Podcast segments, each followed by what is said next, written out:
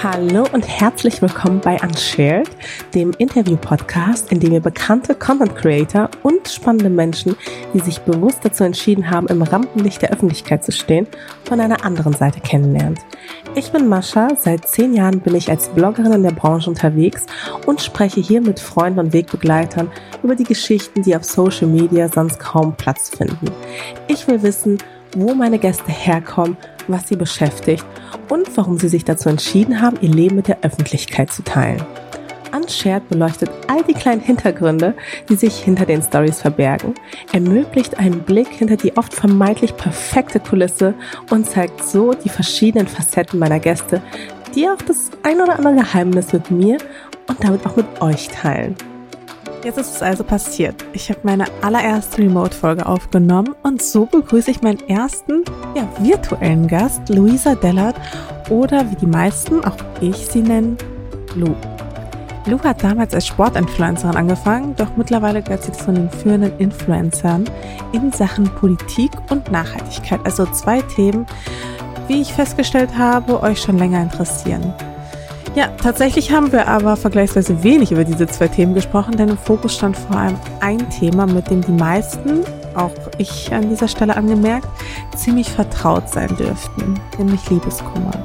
Und wie hart Liebeskummer in Zeiten der Quarantäne sein muss, das äh, war mir vorher nicht bewusst. Und so sprechen wir viel über Gefühle, aber auch über Body-Issues und natürlich kam das Thema Shitstorm auch nicht zu kurz. Ja, viel Spaß! Geht's dir?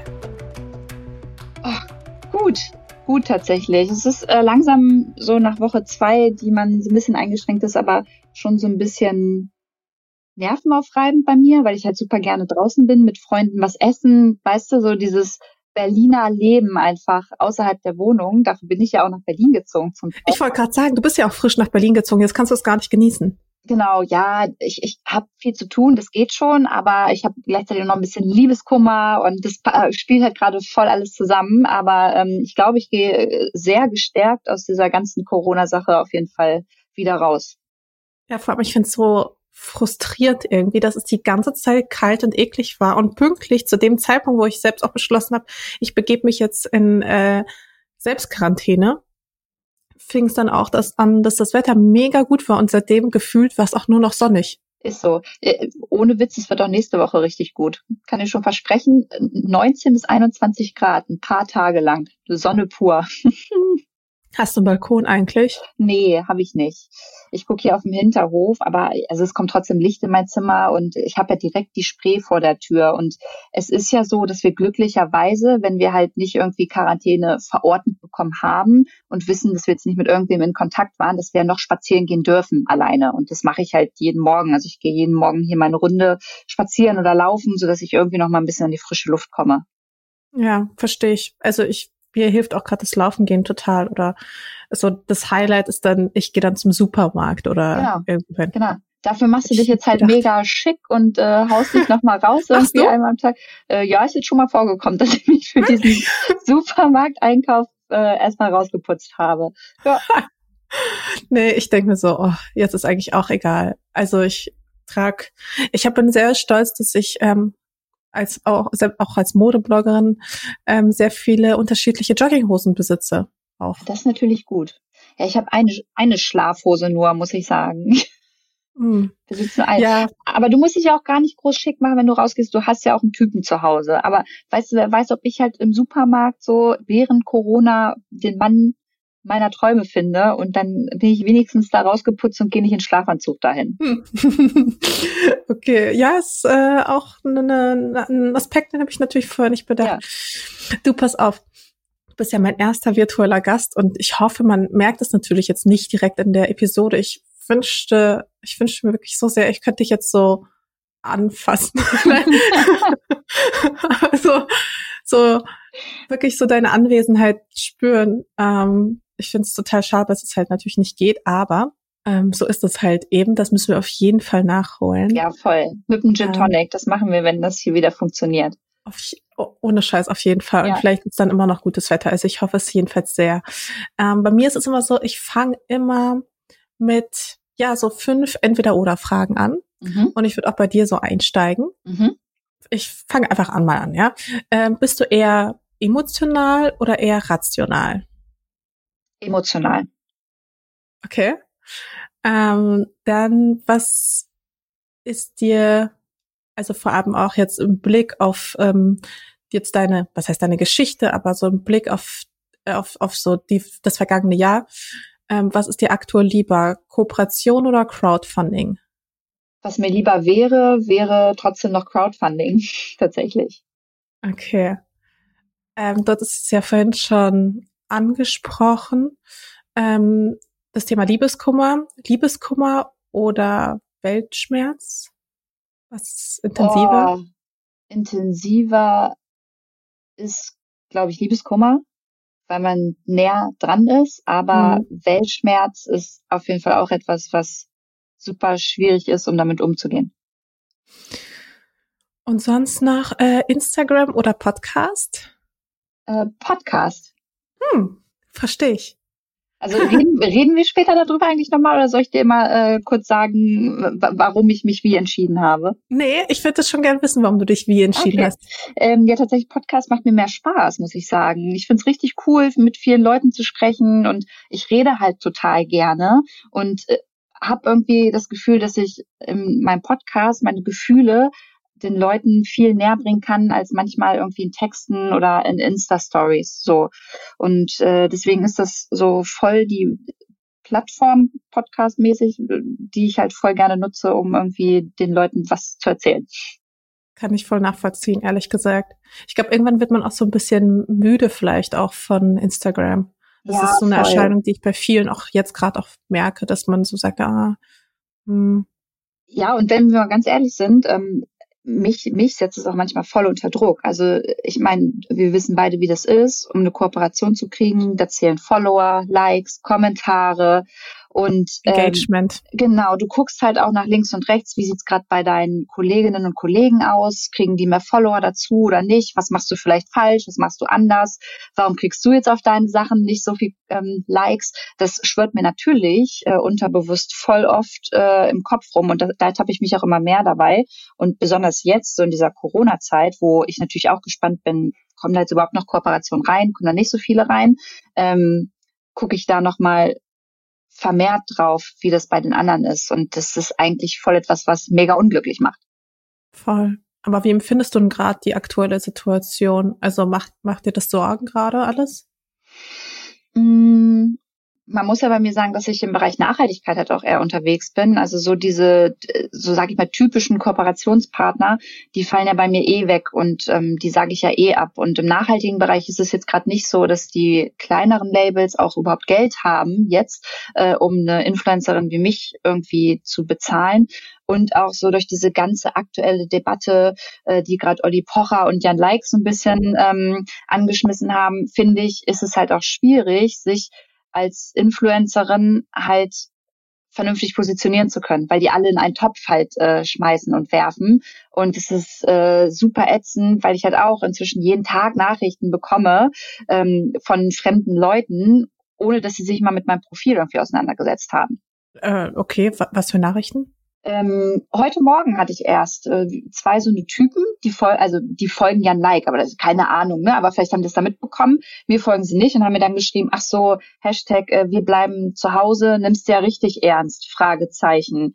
Und dann habe ich halt, ich antworte dann ja so Leuten immer und habe dann auch geantwortet, ja Mensch, wenn ihr mal richtig zuhört, unseren Politikerinnen und Politikern, dann wisst ihr, wenn man nicht halt, wie wir gerade schon besprochen hatten, in ähm, Quarantäne ist, dass man dann noch spazieren gehen darf alleine. So und ich krieg jeden Tag sowas. Oder auch als ich das mit dem, ähm, hatte eine Kooperation mit Gottbeck, mit dem Rabattcode, habe ich auch gleich irgendwie ein Bashing für bekommen. Super schwierig. Okay, krass.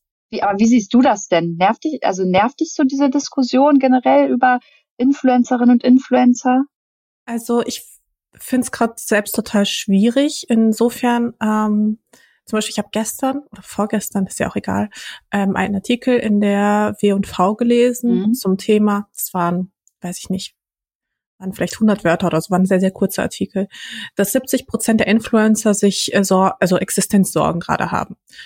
Und dann Gott sei Dank gab es da kein Kommentarfeld, aber ich konnte mir schon denken, was die Leute kommentieren würden, weißt du, weil ich finde gerade beim bei Influencern wird halt sehr hart ins Gericht gegangen und die Leute reagieren super verurteilend. Ich glaube, eins der Probleme ist halt einfach in der ganzen Branche, dass wir unsere Leistung größtenteils for free anbieten.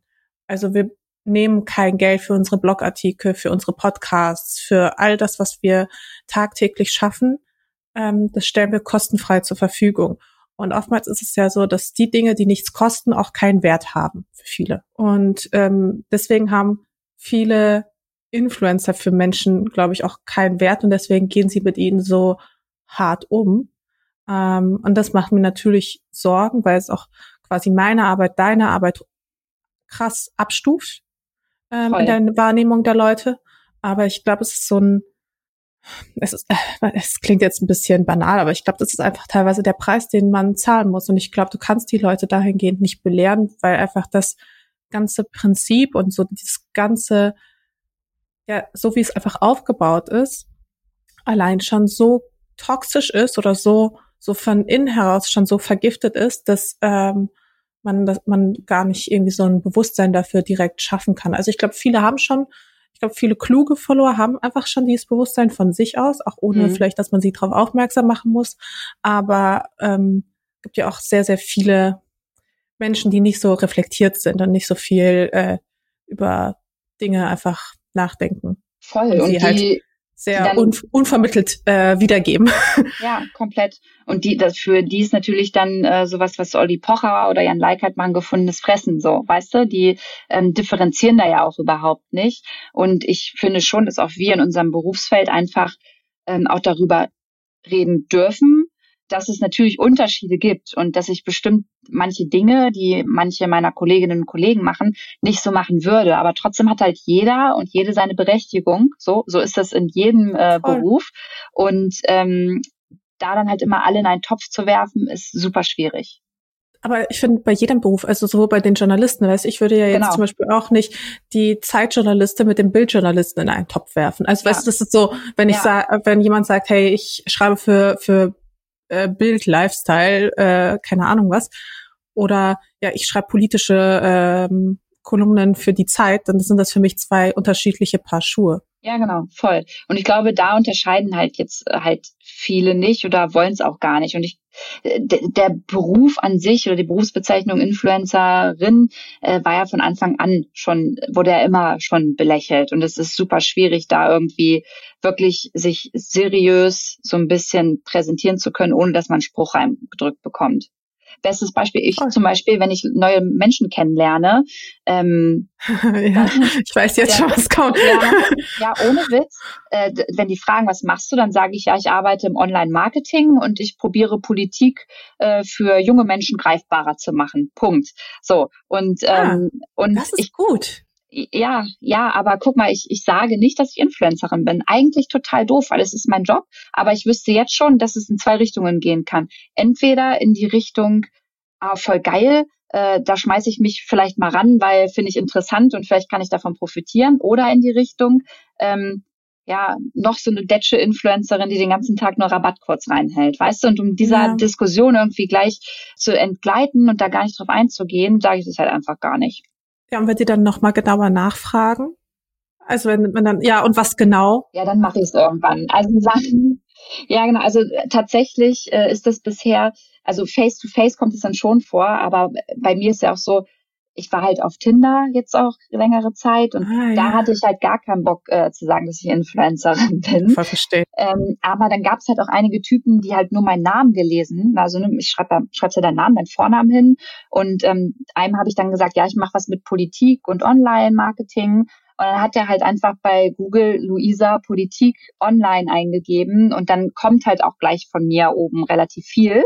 Ähm, und somit wissen die Leute dann auch gleich, was ich mache. Also ein bisschen schwierig. Ja, das ist wirklich richtig schwierig. Shit. Aber wie ist das denn, wie ist das bei dir? Also, wenn du jetzt neue Leute kennenlernst, so, was, also ich sagst. sag eiskalt, ich bin Influencerin, ist mir scheißegal. Ja. Ich sag dann immer so, ich glaube, ähm, womit du jetzt am besten was anfangen kannst, ähm, wäre, ist einfach der Begriff Influencerin. Ich glaube, darunter kann man alles zusammenfassen, was ich auch so unter anderem mache.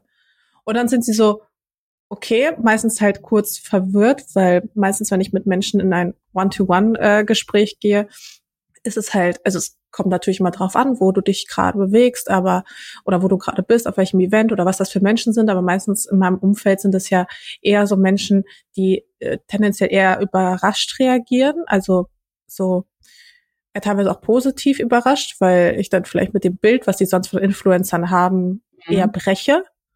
Ähm, und weil ich auch meistens nicht immer sofort damit rausrücke. Also das heißt, ich versuche mir meistens noch irgendwie einen Raum zu nehmen und irgendwie noch so ähm, fünf bis zehn Minuten irgendwas zu quatschen oder mich irgendwo einzumischen.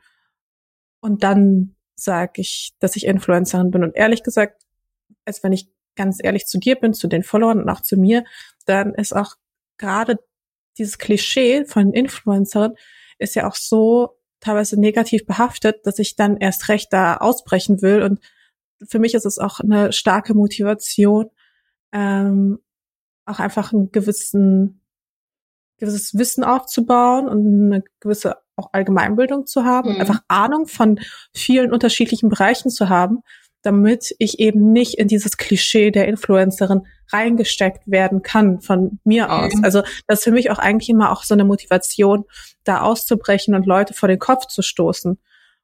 Weiß ich nicht. Also ich denke mal, bei dir ist es halt einfach ähnlich, weil sonst hättest du dich ja auch nicht für diesen Weg entschieden mit der Nachhaltigkeit und der Politik. Aber ich finde, irgendwo ist da auch eine Chance, weißt du? Ja, total. Also sehe ich, also sehe ich auch grundsätzlich total wie du. Und ähm, wenn ich face to face mit jemandem im Gespräch bin, dann bin ich auch nicht die, die gerne als erstes von sich erzählt und mache das eigentlich ähnlich wie du, dass ich die anderen erstmal frage, hey, was macht ihr, dass ich mich da irgendwie auch einbringen kann und mal so ein bisschen quatschen kann. Und dann irgendwann kommt es so dazu. Und äh, dann ist man ja auch relativ schnell beim Thema Politik. Und wenn die dann anfangen zu fragen, ja, mit wem hast du denn schon gesprochen? Und ich dann so ein bisschen erzähle, dann ist ähm, dieses dieses Bild, was sie mir gegenüber in der ersten Sekunde hatten, sowieso gleich weg weil das Ganze nichts mehr mit Rabattcodes oder so zu tun hat oder irgendwelchen ähm, Slim Shakes, die äh, du bewirbst, sondern dann irgendwie was mit unserer Gesellschaft zu tun hat und mit wichtigen Werten und Themen, die du irgendwie dann vermittelst. Und dann ist eigentlich auch alles cool. Aber selbst wenn ich eine Influencerin wäre, die Rabattcodes raushaut und Werbung für irgendwelche Dinge macht, dann wäre es trotzdem nicht berechtigt, mich dann irgendwie kacke zu behandeln. Also, weißt du, ich Voll. möchte damit jetzt nicht sagen, ähm, man darf Influencer nur nett behandeln, wenn die halt auch was Sinnvolles machen. Erstmal ist für jeden sinnvoll ganz anders definiert und jeder hatte seine eigene Meinung drüber und jeder hat halt irgendwie seine Berechtigung. Absolut. Erstens das und zweitens, also generell sollte man keinen Menschen abschätzig beurteilen. Genau, ja, voll. Obwohl, also gut, es vielleicht gibt es schon welche, die es verdient haben, aber so ganz prinzipiell ähm, wenn du mich fragst, so größtenteils sollte man schon Menschen mit Respekt begegnen, es sei denn, sie haben diesen Respekt wirklich konkret verspielt, indem sie sich anderen wiederum gegenüber ähm, respektlos verhalten. Ja, voll. Also fallen mir auch ein paar ein, aber äh, mit denen würde ich wahrscheinlich immer noch probieren, auf eine respektvolle Art und Weise zu diskutieren und ähm, zu debattieren. So, also ja. wenn wir jetzt wieder auf den Namen eingehen, aber Jan Leik war ja auch mit einer der Gründe, na Gründe schon, der das Ganze letztes Jahr bei mir so befeuert hat, dass ich diesen Shitstorm bekommen habe. Und mit dem würde ich immer noch pro probieren, das, das will er ja partout nicht, in eine Diskussion ähm, zu gehen, die beim, von meiner Seite aus absolut sachlich ablaufen würde. Also da würde ich meine Emotionen rauslassen, äh, weil es mir einfach ums Thema geht. Aber ansonsten würde ich mich mit den Menschen auch nicht gerne an den Tisch setzen. Rudern wir ganz kurz zurück. Äh, wer ist Jan Like und warum ist das Thema eigentlich überhaupt so speziell? Du hattest ja letztes Jahr ein Crowdfunding ähm, mhm. gestartet. Das heißt, du hast gesagt, okay, ähm, so wie ich das verstanden habe oder so wie ich die Situation beobachtet habe, hast du ja gesagt, okay, ähm, ich will quasi nur noch mit Partnern zusammenarbeiten, deren Werte ich auch vertreten kann. Und zu dem Zeitpunkt haben einfach, gab es einfach noch nicht so viele Firmen, die ähm, nachhaltig waren und gleichzeitig auch ein Marketingbudget hatten. Ähm, das ändert sich ja, finde ich, nach und nach immer mehr, weil einfach auch diese äh, Firmen, mit denen man, also die wirklich auch positiv sind, ähm, dass die halt auch immer mehr Budget auch haben, also immer auch besseres Geld verdienen von sich aus und dadurch durch das steigende Kapital dann eben natürlich auch Ausgaben äh, stemmen können, wie eben für Marketing. Aber damals war das, glaube ich, einfach noch nicht so weit und du hast dann beschlossen, ähm, eine Art äh, Crowdfunding-Kampagne zu starten.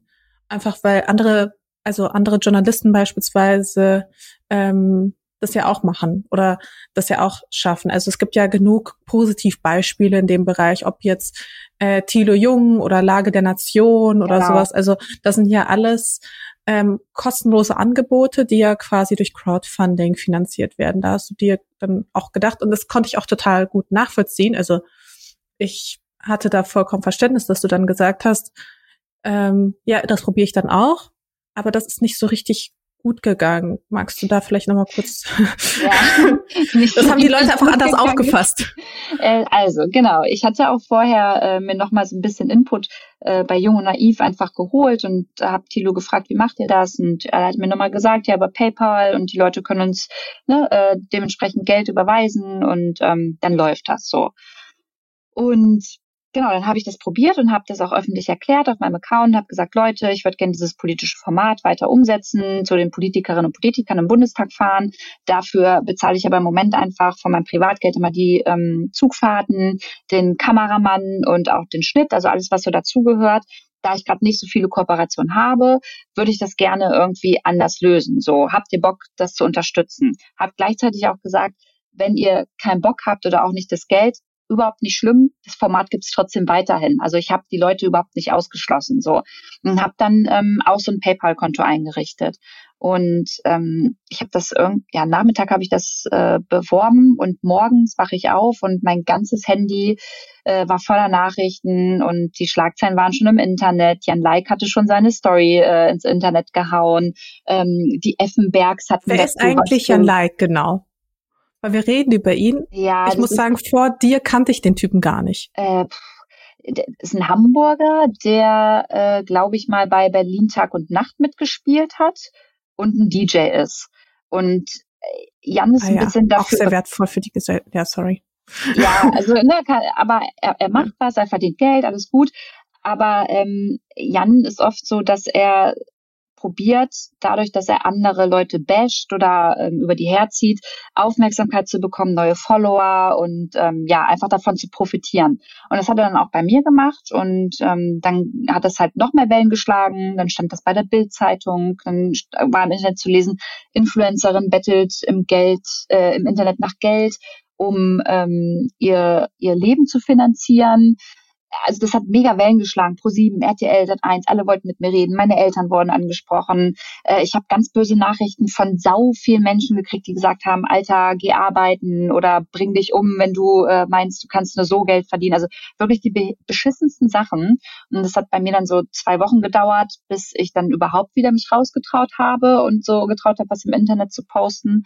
Ähm, was aber nicht bedeutet, dass meine Follower an sich das nicht verstanden haben. Also die haben gesagt, ey Lu, voll die gute Sache, mach das. Wir finden dein Content mega wertvoll, du bringst uns weiter, ähm, hier hast du Geld. Und letztendlich konnte ich mir dann auch eine Bahncard ähm, 100 davon holen. Das heißt, ich kann seitdem halt alle meine Termine immer mit dieser Bahncard wahrnehmen. So und ich habe das auch alles mega transparent veröffentlicht und äh, ja, so von von der Medienlandschaft wurde das natürlich dankbar zerrissen, weil es erstmal eine geile Schlagzeile war und zweitens ich halt die erste Influencerin, glaube ich, so in Deutschland mit war, die halt so ein Crowdfunding jetzt äh, für ihr eigenes Projekt macht und nicht irgendeine Spendenaktion für, ähm, für andere wichtige Dinge irgendwie organisiert hat.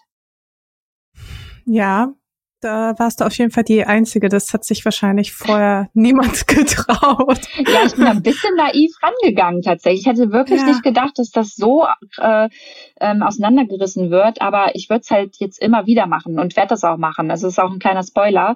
Ähm, jetzt gerade passt das überhaupt nicht in die Zeit äh, Corona rein und das würde ich auch nicht machen. Aber wenn das irgendwie alles ähm, so ein bisschen überstanden ist, dann habe ich halt auch mein Format, äh, was ich jetzt professionalisieren will, das regelmäßig kommen soll und da werde ich das knallhart durchziehen. Und wenn die Leute Bock haben, mir einen Euro im Monat zu überweisen, damit ich damit dann ähm, meinen Kameramann äh, bezahlen kann, so, dann ist das super. Und wenn nicht, dann lassen sie es halt. Und wer irgendwie blöd rumlabert, der kann dann weiter blöd rumlabern. Aber weißt du, das Ding ist ja auch, dass niemand zum Beispiel von dem, vom Kamerateam erwarten würde, dass die kostenlos arbeiten. Aber von dir wird das halt erwartet, ne? Ja, ja, also das kennst du ja wahrscheinlich auch, oder? Ich meine, es wird ja erwartet, dass alles, was ich mache, kostenlos ist irgendwie. Also, da kommen dann auch Argumente wie, ja, äh, es zwingt dich ja keiner, das zu machen oder es fordert ja keiner danach, dass du einen Podcast jetzt gestartet hast. So kannst du jetzt nicht dann erwarten, dass die Leute einfach Geld dafür geben. Äh, ja, es ist aber irgendwo meine Arbeit und wenn mir Leute schreiben, sie äh, lernen und profitieren dadurch, dann finde ich das schon berechtigt, dass ich sagen kann, dafür möchte ich auch bezahlt werden. Punkt. Voll. Aber wie, was würdest du heute quasi anders machen im Vergleich zu damals? Also, wie würdest du es denn heute angehen? Na, nichts. Ich, also, ich würde das genauso machen. Wirklich? Nur, äh, nur würde ich tatsächlich dann nicht so klein beigeben und das Video wieder aus dem Internet nehmen und mich zwei Wochen nicht mehr melden, sondern würde da komplett drüber stehen. So. Und das einzige, da vielleicht eine Kleinigkeit, eine Kleinigkeit, die ich jetzt anders machen würde, beziehungsweise jetzt haben es ja die Leute auch gesehen inzwischen, was ich für Content bringe, wenn ich Interviews führe, wenn ich im Bundestag bin, wenn ich auf Bundesparteitagen bin und so, ist alles im Internet nachweisbar, was ich da mache, wie ich das mache. Das heißt, ich habe jetzt Referenzen. Ich kann den Leuten halt nochmal vielleicht besser zeigen, okay, so und so mache ich das und dafür ist die ganze Aktion. So, das ist das Einzige, aber ansonsten würde ich es genauso machen. Ja, also zum Beispiel bei, ich glaube, bei der Lage der Nation, die haben ja quasi so ein Abo und ähm, die Abonnenten bekommen ja, glaube ich, noch so extra mhm. extra Content geliefert oder können irgendwie dabei sein bei den Live-Sendungen oder sowas. Und ich glaube, die äh, Stephanie, Steffi heißt sie, glaube ich, von äh, Endlich Om, von dem Podcast. Die hat auch so ein ähnliches Konzept, dass sie quasi quasi auch so ein Paket bei ihr buchen kann. Und da, mhm. da sind dann so ein paar Sachen inclusive, die man vielleicht als Nicht-Abonnent nicht bekommt. Vielleicht wäre das auch irgendwie so eine Lösung. Ja, voll. Hatte ich auch mal überlegt und habe dann eine Umfrage bei meinen Followern gemacht und habe gefragt, ey, was ist euch lieber? Und ähm, da waren tatsächlich mehr dafür, die gesagt haben, ey Lu, so ein Abo möchte ich einfach nicht abschließen, weil es kann sein, dass ich mal einen Monat einfach kein Geld habe und dann überweise ich dir lieber äh, den Monat irgendwie Geld, wenn ich es dann über habe. So, ähm, das fand ich dann irgendwie auch wieder einleuchtend. Und wie gesagt, habe ja auch mal mit Thilo gesprochen und ich meine, bei denen klappt das ja. So, da, da klappt es, da meckert keiner. Da überweist man Geld, wenn man Bock drauf hat, so. Und dadurch finanzieren die sich. Und warum soll ich das nicht auch so probieren? Also ich sehe da. Haben die das von Anfang an auch so gemacht oder mm, mussten ja, sie erstmal an den Punkt kommen? Mm, ich, das weißt kann ich dir gar nicht sagen. Das, oh, das ist eine gute Frage. Das weiß ich nicht. Ich weiß aber, dass sie relativ früh angefangen haben, ähm, sich dadurch halt zu finanzieren. Und du kannst, die haben einmal ein Konto, du kannst halt überweisen oder du ähm, kannst es halt per PayPal machen. So und ja. ähm, was soll heute noch passieren, Mascha? Weißt du, wenn äh, glaub, also ich glaube glaub nicht, dass die Bild-Zeitung oder irgendwer jetzt noch mal Bock hat, dieselbe Schlagzeile über mich da noch mal hinzuschreiben. Und wenn, dann kriege ich noch mal ein bisschen mehr Aufmerksamkeit, vielleicht ein paar neue Follower und alles ist super. So also inzwischen bin ich da gehe ich da ein bisschen stärker mit um. Ja, yes. Ich meine, gut, also klar, man lernt ja auch aus der Situation, aber also wie gehst du mit Hate um im Vergleich zu früher? Viel besser. Früher habe ich immer relativ viel geweint. Meine Freunde mussten sich das immer anhören. Mein Freund, ich habe mir diesen einen negativen Kommentar unter 400 positiven habe ich mir immer mega zu Herzen genommen. Ich würde auch lügen, wenn ich sagen würde, es würde mich nicht heute auch noch manchmal so ein bisschen nerven oder unter den Fingern so kribbeln, wenn ich den lese. Aber ich bin viel entspannter. Ich nehme das nicht mehr mit ins Bett. Ich nehme das nicht mit zum Abendessen. So weiß es ist nicht mehr in meinem Kopf drin. Das ist vielleicht drin, wenn ich dann auf Instagram gerade bin. Aber ansonsten ähm, ja, ist das so ein bisschen entspannter alles geworden, würde ich sagen. Aber gleichzeitig sagst du ja auch, dass du trotzdem mit den Leuten debattierst dann mhm. oder in die Diskussion gehst. Ich diskutiere generell gerne. Das wird dir jeder bestätigen aus meinem Privatleben. Also ich muss nicht immer recht haben, aber ich diskutiere gerne und wenn es dann wirklich ein wirklich konstruktives Argument gibt, ähm, das mir sagt, okay, Lisa, du hast Unrecht, dann gebe ich das auch gerne dann mhm zu und nehme das auch so hin und sage, ey, okay, dann gehe ich heute mit einem anderen Gedanken nach Hause. Aber bei den Leuten ist es halt richtig oft nicht, da ist nichts Konstruktives, das ist einfach nur Stänkerei. So, und das merke ich dann halt auch oft, weil die dann auch nichts mehr zurückschreiben oder nicht mehr antworten. Und ähm, ja, ich probiere es dann aber manchmal. Ich habe auch schon meine Hater äh, eingeladen, mal in einen Livestream mit mir zu gehen, um mit mir drüber zu sprechen, was sie halt scheiße finden. Glaubst du, da hat sich einer oder eine mal zurückgemeldet und gesagt, okay, habe ich Bock drauf, können wir mal machen? Nee. Nee, aber würde ich super interessant finden. Wirklich. Wirklich. Also ja. ich also ich kann's also ich kann es einerseits kann ich es verstehen, wenn man ja irgendwie versuchen will, die Leute dann doch von äh, ihrer Meinung zu überzeugen, aber also bei mir ist es wirklich so, jetzt so nach so vielen Jahren, wenn ich nicht wirklich Potenzial darin sehe, ähm, die Person umzustimmen, ähm, sondern eher ja sehe, die Person will mich einfach hassen, einfach nur weil weil sie mich hassen will, sozusagen, oder ihr passt meine Meinung nicht und da liegen aber so viele da kommen einfach so viele Faktoren zusammen, dass sie meine Meinung gar nicht annehmen kann, weil sie sonst ihr Lebenskonzept in Frage stellen müsste. Also wenn ich jetzt zum Beispiel über, keine Ahnung, SUVs oder ähm, vegetarische Lebensweise oder sowas diskutiere, weißt du? Das sind ja, also in meinen Augen gibt es da nicht viele Argumente, die dafür sprechen. Mhm. Ähm, aber wenn man dann quasi in eine Diskussion mit mir geht, dann, also bei den Themen, dann weiß ich auch meistens oder habe ich, glaube ich, ein ganz gutes Gespür dafür, relativ schnell zu erkennen, ist das jetzt eine Grundsatzdiskussion, äh, wo wir darüber sprechen, wie sinnvoll oder vor allem nicht sinnvoll sowas ist, oder möchte da einfach jemand gerade seinen Lebensstil verteidigen? Mhm. Und dann merke ich irgendwann auch relativ schnell, ob das, ob diese Diskussion irgendwie, weil ich meine, es ist ja auch meine eigene Zeit, die ich da investiere, und die kann ich auch meistens irgendwie sinnvoller investieren, als irgendwelche äh, Vollpfosten davon zu überzeugen, dass sie falsch liegen. Also da mache ich mir meistens die Mühe gar nicht.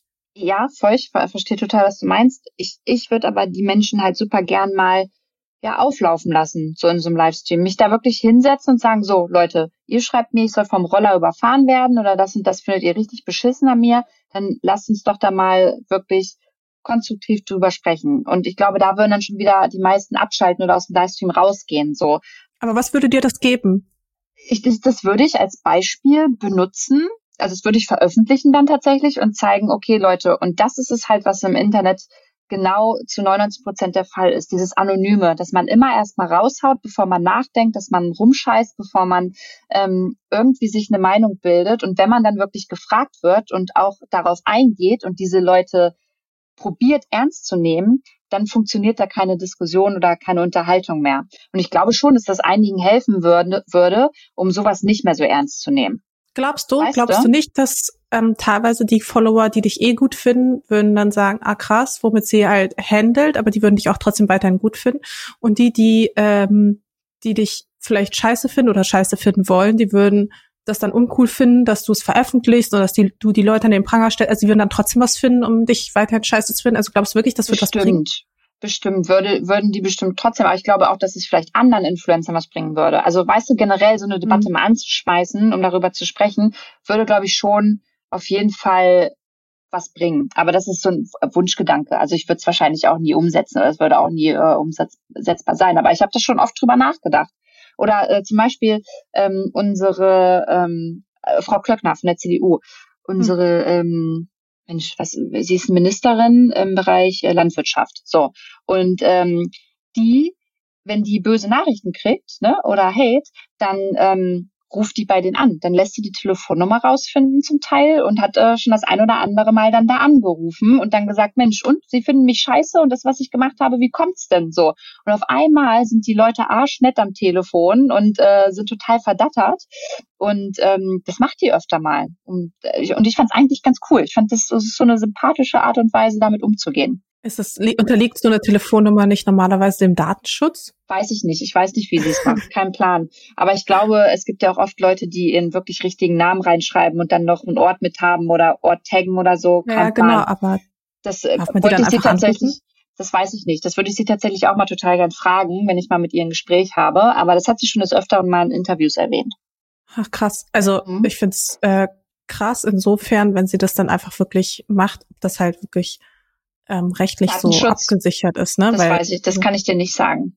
Kein Plan. Also da, ich weiß auch nicht, ob dafür wirklich auch die Klarnamenpflicht ähm, so gedacht wurde, um dann die Leute, kommt natürlich drauf an. Also ich glaube, die Klöckner bekommt ja auch viele ähm, Nachrichten, die ja auch wirklich unter die Gürtellinie gehen.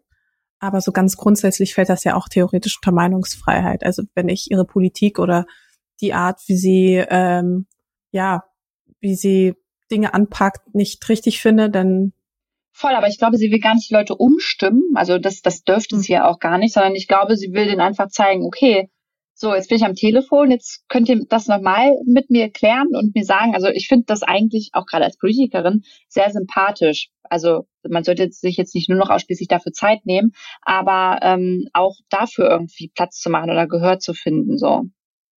Ja, ich finde es auf jeden Fall krass. Also ich wusste das nicht und ich finde es so ein bisschen, ich bin irgendwas zwischen beeindruckt, weil ich glaube auch, dass es auf jeden Fall Mut kostet und Eier braucht, das zu machen. Und andererseits bin ich aber auch so ein bisschen abgeschreckt, weil ich mir so denke, erstens hat sie nichts Besseres zu tun, zweitens Datenschutz, drittens, ähm, ja, weiß ich nicht. Also ich halte es teilweise für, ja, hier und da vielleicht mal ein bisschen auch für unnötig. Ich glaube, wenn du wirklich gute Argumente hast und etwas Sinnvolles machst, was man relativ einfach nachvollziehen kann, dann ergibt sich, glaube ich, quasi teilweise der Hate außer sie haben es auf dich persönlich irgendwie abgesehen und das kann man, glaube ich, ignorieren. Ich glaube, Hate ist so ein großes Thema. Das, also, ich glaube, es gibt doch fast niemanden im Internet, der in der Öffentlichkeit steht, der nicht irgendwelche doofen Kommentare voll. oder Sachen bekommt. Also, okay, bei dir wüsste ich jetzt, hast du ein Thema, wo du mit du voll aneckst, so? Also. Pff, nee, eigentlich nicht mehr. Also, früher habe ich super viel Hate bekommen. Ähm, da war ich auch noch mal deutlich persönlicher also ganz allgemein, ähm, da habe ich ja viel irgendwie über meine Beziehung, über meine ehemalige gesprochen, geschrieben, besser gesagt. Ähm, da habe ich mich auch sehr, sehr nackig gemacht und da war ich aber auch selber auch jünger und meine Zielgruppe war ja auch eben entsprechend jünger. Mhm. Und da habe ich super viel Hate bekommen. Also ich bekomme auch bis heute manchmal irgendwelche, ja, einfach so fiese Kommentare. Also so, so Kommentare, wo ich weiß, die Leute wollen mich irgendwie, mich verletzen. Und das macht zum Beispiel gar nichts mit mir.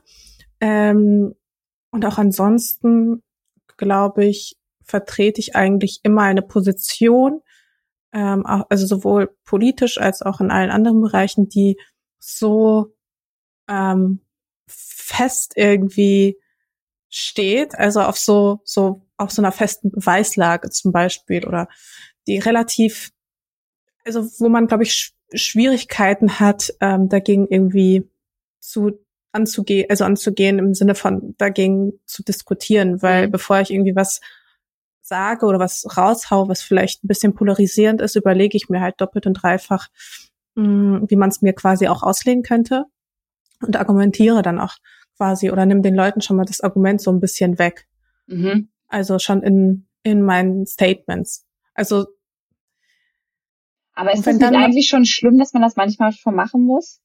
So, also dass du voll oder? Ja, also, ja und nein. Also ich glaube, es hat auch ein bisschen was mit Verantwortung zu tun. Mhm. Also ich beobachte das zum Beispiel, ich hatte da gestern auch tatsächlich so eine Diskussion direkt mit meinem, äh, mit meinem Freund, weil er meint, wenn ich zum Beispiel auf Stories bin, dann ähm, rede ich und verhalte ich mich einfach voll anders, als wenn ich mit ihm zum Beispiel spreche. Also ich schaffe es bis heute nicht, so richtig natürlich zu sein oder wenn eine Kamera auf mich gerichtet ist, so komplett natürlich zu reden. Also ich auch auch jetzt so im, im Podcast mir fällt das dann irgendwann nach einer Zeit fällt es mir einfacher, aber ich bin nicht so wie ich dann zum Beispiel in echt bin, wenn man dann wirklich einfach nur so zu zweit ist. Wenn du dich unbeobachtet fühlst oder wenn du weißt, du ja. bist unbeobachtet, dann bist du halt noch mal anders.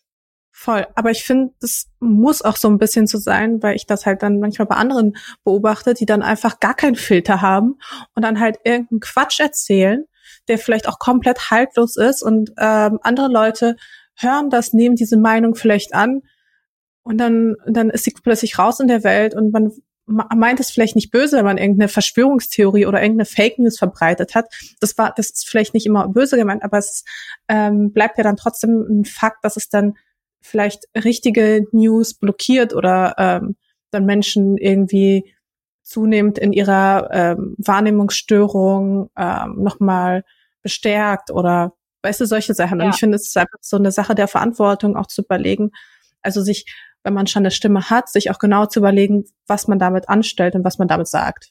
Auch wenn das quasi bedeutet, dass ich dann weniger natürlich bin, sondern immer ein bisschen aufgesetzter oder mal ein bisschen moderierend, weißt du? Ähm, aber nochmal zu der alten Mascha, da habe ich tatsächlich, weil ich, ich bin gar nicht so in diesem Game drin, was du damals, wie du geschrieben hast und ähm, was der Unterschied zu jetzt ist. Aber wenn du damals so offen über deine Beziehung gesprochen hast, ne, hast du da dann für auch oft Hate bekommen oder Kommentare? Oder haben sich da dann Leute drüber lustig gemacht, wenn du quasi mehr Gefühle Voll. gezeigt hast? Ja. Ja, ich habe mich aber auch sehr verletzlich gemacht. Ne? Also ich habe damals ähm, vor zehn Jahren angefangen, über ähm, mein Liebeskummer zu schreiben Ah. Weil, weil ich äh, bin Liebeskummer-Experte damals auch gewesen. Ich habe super lang gebraucht, darüber hinwegzukommen. Deswegen habe ich jahrelang einfach über das Thema Liebeskummer auch geschrieben. Ich habe immer so ein Update gemacht, wie es mir gerade geht. Ähm, mir ging es halt häufig schlecht. Und das habe ich dann auch einfach in meinem Blog verarbeitet. Und so ist mein Blog auch überhaupt gewachsen. Und gerade wenn du so Anfang 20 bist und irgendwie vor den Scherben deiner Beziehung stehst und das aber das erste Mal war, dass du in deinem Leben generell irgendwie glücklich warst, weil deine Kindheit vielleicht auch schon nicht so geil war und deine Jugend war vielleicht auch scheiße und das war so das erste Mal, dass du dich gut gefühlt mhm. hast und geht das auch noch kaputt und dann stehst du da und denkst du so, I just fucking hate my life und dann zukommen natürlich noch die ganzen Hormone, die du ja damals oder so, das Leben ist, finde ich, generell so, wenn man jünger ist, noch mal eher so eine Achterbahnfahrt. wenn du das erstmal so richtig verliebt bist, dann, dann erst recht. Also mhm. dann gehst du wirklich so durch emotionale Höhen und Tiefen, wie du sie vielleicht vorher noch nicht kanntest. Äh, vor allem, wenn du einen Mensch so richtig, richtig, richtig, richtig doll liebst. Naja, und auf jeden Fall meine Beziehung ist dann kaputt gegangen. Ich habe dann darüber geschrieben und manchmal habe ich halt einfach böse Kommentare bekommen, wo es einfach nur darum ging, einfach nur mich zu verletzen. So, hey, ich habe deinen Ex heute mit einer neuen gesehen und meinst du, er hat dich verlassen, weil du so fett bist. Weißt du, so. Unnötig, einfach unnötig. Das ist gar nicht so, ähm, das ist keine konstruktive Kritik so in dem Sinne, sondern das ist halt einfach nur dafür da, mich zu verletzen oder mich noch weiter, weißt du, zu sehen, ja. was passiert eigentlich, wenn, wenn ich dieses verletzte Mädchen noch weiter verletze. Genau. So wie viel mehr kann sie noch leiden? Genau. Was, was passiert dann? Weißt du, das ist dann wie so ein Live-Experiment für, für andere Menschen, die halt vielleicht nicht so sensibel sind oder nicht so darauf achten, die vielleicht auch nicht immer unbedingt verstehen. Und das ist ja auch so ein bisschen für mich zumindest der Sinn hinter diesem Podcast, dass ich versuche, den Leuten nahezubringen, dass wir ja auch einfach Menschen sind, dass wir jetzt nicht irgendwie irgendwelche Internet-Persönlichkeiten sind, mhm. sondern Menschen mit echtem Gefühl, mit echten Problemen. Und nur weil vielleicht nicht mal über Probleme gesprochen wird, heißt es nicht, dass sie nicht da sind. Und ähm, ja, und das war bei mir halt damals so. Und daraus habe ich aber auch ehrlich gesagt super viel gelernt. Also ich habe wirklich eher glaube ich, gelernt, ähm, aus Hate auch damit umzugehen. Also ich profitiere, glaube ich, heute sehr davon. Mhm. Und äh, ich muss dich jetzt zum Thema Liebeskummer nochmal fragen, weil es bei mir so aktuell ist. Ähm, das war dann, also hattest du danach nochmal eine Beziehung und dann auch nochmal Liebeskummer oder bist du von der Beziehung und dann in deinen jetzigen Freund so rein? Nee, ähm, tatsächlich war es so, ähm, der junge Mann, der war meine erste richtig, richtig, richtig große Liebe. Also ich hatte davor Beziehungen, mhm. aber die waren nicht so intensiv und mit mhm. ihm, das war irgendwie so ein Feuerwerk der Gefühle. Das war so ein ganz besonderer Mensch. Also ich habe auch bis heute wie, wie Gefühle für ihn, aber so anders. Also jetzt nicht mhm. mehr so, jetzt nicht so das, sondern ich mag ihn einfach, weißt du? Also er ist mir nach wie vor einfach sympathisch, auch wenn ich weiß, dass er mich wiederum hasst. Hast also, du denn ihn verlassen oder hat er dich nein, verlassen? Nein, er hat, er hat damals mich verlassen. Ähm, genau, und dann hatte ich zwei Jahre lang, habe ich halt keine richtige, also ich habe so versucht so ein bisschen, hat aber nicht so richtig geklappt und dann hatte ich dann nach zwei Jahren wieder eine neue Beziehung mit ähm, jemand, der sehr anders war als er. Ähm, und mit dem Menschen, wegen dem Menschen bin ich dann nach Berlin gezogen. Ähm, war auch, wir waren auch richtig lang zusammen, wir waren fünf Jahre oder so zusammen, mhm. aber trotzdem war es halt vor der Gefühlsebene kam das trotzdem nicht so nah dran. Also weißt du, es war so, mhm. es war halt so die erste richtige Beziehung und ich bin durch so viele Höhen, aber auch tief gegangen, wie ich ähm, es einfach vorher nicht kannte. Und ich war damals auch noch wesentlich emotionaler und ich würde sagen, also auch in meiner alten Beziehung, mit, also in der langen Beziehung, ähm, hatte ich nicht so diese Höhen und Tiefen gehabt, also auch generell nicht diese Intensivität der Gefühle. Und heute genau, und dann habe ich äh, mit meinem Ex-Freund Schluss gemacht. Also ein bisschen auch, wir haben beide miteinander Schluss gemacht, weil wir gemerkt haben, okay, wir sind halt einfach Freunde und wir lieben uns wie Freunde, aber wir sind mhm. keine Partner in dem Sinne. Also wir, wir sind kein Liebespaar, sondern wir, wir, wir chillen halt gut zusammen, weißt du? Also es war ich so, weiß voll, was du meinst. Ja, und das hat sich dann irgendwann auch nicht mehr richtig angefühlt. Und dann ähm, haben wir uns quasi also haben wir uns getrennt, haben aber auch noch ewig lang zusammen gewohnt. Da habe ich meinen jetzigen Freund kennengelernt und ich habe das Gefühl, dass ich jetzt erst auch bereit war, nach sieben Jahren oder was, ähm, auch wieder eine richtig, also okay, das ist richtig desperate, ne? Also ich glaube, bei anderen geht's deutlich schneller, aber ich habe, glaube ich, diese ganze Zeit auch gebraucht, um zu 100 Prozent über meine ehemalige Beziehung hinwegzukommen. Und das ist mir dann auch erst gelungen, so richtig, als ich dann meinem Ex irgendwann mal so einen Brief geschrieben habe. Gott, das habe ich noch nie erzählt. Ich habe den dann irgendwann einen Brief geschrieben, wo ich aber, das war so für mich so ein bisschen, um damit abzuschließen und dann zu sagen, okay, ich setze da jetzt einen Schlussstrich mhm. ähm, und ich schreibe dieser Person einen Brief. Und das war aber so ein ganz positiver Brief, dass ich ihm alles Gute wünsche und ne, ne, ne, und ähm, halt so super lieb und super nett und so handgeschrieben und es war mir einfach wichtig, ja.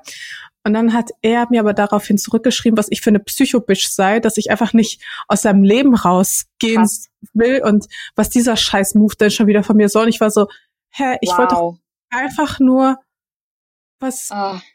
Gutes tun. Und er so, ja, was stimmt mit dir nicht? So, schreib mich nie wieder an, ich will nie wieder von dir hören. Und ich war so, okay. Und das war aber so für mich der Moment, weiß ich, ich habe quasi mit dem Brief abgeschlossen, dann kam nochmal so diese ultra böse Nachricht und dann war mhm. ich so, okay, ciao, I'm out. Okay, aber so, dann war das ja vielleicht sorry. auch wichtig, dass das jetzt so Voll, das war super wichtig für mich, aber ich habe zum Beispiel auch daraus gelernt, also was Liebeskummer angeht, und das ist auch so ein Thema ja auch gerade bei dir, mhm. so, ähm, ich habe zwei Sachen gelernt drei Sachen, vier Sachen. Ich habe ganz, ganz viel gelernt. Das eine ist, Ablenkung und alles Mögliches bringt halt gar nichts. So das Einzige, was wirklich richtig viel bringt, ist sein Leben versuchen, so intensiv wie möglich zu leben.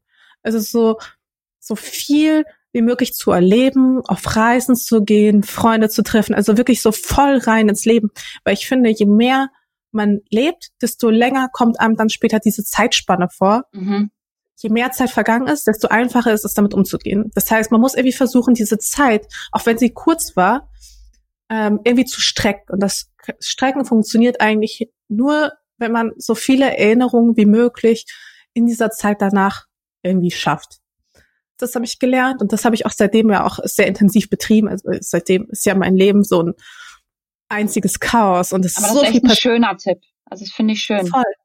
Und das ist das ist das Einzige, was wirklich so richtig gut hilft. Also einfach so intensiv wie möglich zu leben und auch irgendwann sich einzugestehen, dass, dass eine Beziehung eigentlich nur dann wirklich gut und sinnvoll und richtig ist, wenn sie von vornherein einfach ist. Sie muss einfach sein. Es darf nicht so kompliziert sein. Es dürfen keine Spielchen gespielt. Ich meine jetzt nicht mit einfach so, okay, alle beide müssen gesund und reich sein oder so, sondern ich meine damit keine Spielchen und Ehrlichkeit und da darf halt nicht ja. irgendwie äh, der eine irgendwas dem anderen verschweigen, sondern man muss einfach mit offenen Karten spielen. Man muss sich kennenlernen und man kann sich gut finden oder nicht gut finden, aber man muss wissen, wo steht man mit dem anderen. Ähm, und erst dann, wenn diese Beziehung einfach ist, äh, also einfach startet und man idealerweise das Gefühl hat, hey, die Person finde ich total cool und das ist unkompliziert mit ihr am Anfang, auch wenn andere Faktoren vielleicht kompliziert sind, aber so dieses Zwischenmenschliche, wenn das unkompliziert ist, dann ist das die einzige Grundlage in meinen Augen, mhm. ähm, wo so eine Beziehung funktionieren kann. Das ist so mein meine Erfahrung. Und ich, selbst wenn die andere Person vielleicht irgendwie einen Freund oder eine Freundin hat, so fair man offen damit umgeht ähm, und sagt, hey, es ist so und deswegen will ich dich nicht treffen, aber ich habe trotzdem Gefühle. Ähm, ich werde aber der anderen Person klar sagen, was Sache ist und ähm, weiß ich nicht, äh, sagen, dass ich mich neu verliebt habe. Weißt du, das ist so, damit muss man einfach offen umgehen. Und dann ist es zwar auch nicht einfach, aber es ist auch nicht kompliziert, weil du kannst der, der Person vertrauen. Und das ist auch so, das sind so diese zwei Sachen, die habe ich gelernt. Am Anfang, ähm, nach dem Liebeskummer, möglichst intensiv leben und wenn man eine weitere Beziehung ange eingeht, dann auf jeden Fall offen zueinander sein, ehrlich zueinander sein, mit offenen Karten spielen, auch wenn es schwierig ist, die Wahrheit zu sagen.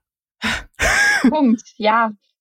Fast zu 100 Prozent, Mascha. Also ich habe mich gerade auch in vielen Dingen schon allein wiedererkannt tatsächlich. Wo es gerade halt bei mir super schwierig ist. Ähm, also weißt du, wie ich, ich kann mich gerade nicht groß ablenken. Du bist ja zu Hause die ganze Zeit, weißt du? Du kannst nicht verreisen, du kannst auch dich nicht mit Freunden treffen. Ich bin halt hier gerade ja, genau. Und ähm, zu wissen, der, der Mensch, den du eigentlich noch voll liebst, ist halt auch in dieser Stadt, hat eine neue Freundin, ist jetzt so in dieser Phase mit der ganz close und mit mir halt nicht. ganz schwierig. Ich habe die letzten Tage waren auch wieder so äh, Alarmstufe rot bei meinen Mädels. Also ich habe, äh, glaube ich, geheult von morgens bis abends. Und aber habt ihr noch Kontakt? Ah, ist so ein bisschen schwierig. Ich probiere es mal ganz kurz zu machen, ja. Also äh, du kennst die Story ja gar nicht. Ähm, ich habe den im Sommer letzten Jahr kennengelernt ähm, und war super geflasht. War wirklich super geflasht. Es war eine sehr kurze Beziehung, ein halbes Jahr, aber sehr intensiv habe den kennengelernt und irgendwann so nach zwei, drei Monaten habe ich auf Instagram mal live erzählt, ähm, dass ich ihn auf Tinder kennengelernt habe und super glücklich seit dem Sommer. Und dann hat sich seine Ex-Freundin bei mir gemeldet. Hast du ihn auf mein, Tinder kennengelernt? Ich habe den auf Tinder tatsächlich kennengelernt, ja. Ähm, habe den auch getroffen und wusste sofort, den will ich, habe mich auf Tinder gleich abgemeldet und das ging uns beiden so. Also es war so mega intensiv.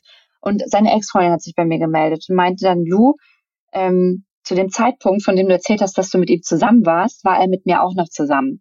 Ja, und dann war das halt so ein Ding, weißt du, man hat sich dann alle Nachrichten, alle Screenshots ausgetauscht und es hat sich herausgestellt, dass er halt anderthalb Monate parallel mit ihr und mir zusammen war, ähm, ohne mir davon zu erzählen oder ihr davon zu erzählen. Und er hat mir das auch äh, verschwiegen in der Hoffnung, dass ich das nie erfahren hätte.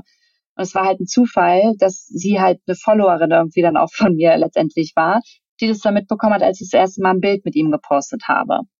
Aber er war mit ihr zusammen und er war dann aber schon auf Tinder oder was? Richtig, ja, genau, das dachte ich mir dann auch, ja, ja, und er meinte dann, ja, und wir hatten uns nur noch gestritten und äh, sie hat mir dann aber erzählt, ja, nee, und zu meinem Geburtstag und hat mir noch gesagt, ich liebe dich und hat mir dann auch so Beweise halt geliefert. Aber ähm, ich habe ihn dann natürlich auch damit konfrontiert, er hat ganz viel geweint, ich auch, und er hat dann halt gesagt, ja, Luisa, ich wusste, ich, ich wollte keinen von euch verletzen, ich wollte aber unbedingt mit dir zusammen sein und ich wusste nicht, wie ich mit dir Schluss mache, also habe ich das nach ihrem Urlaub gemacht, damit ich den nicht kaputt mache.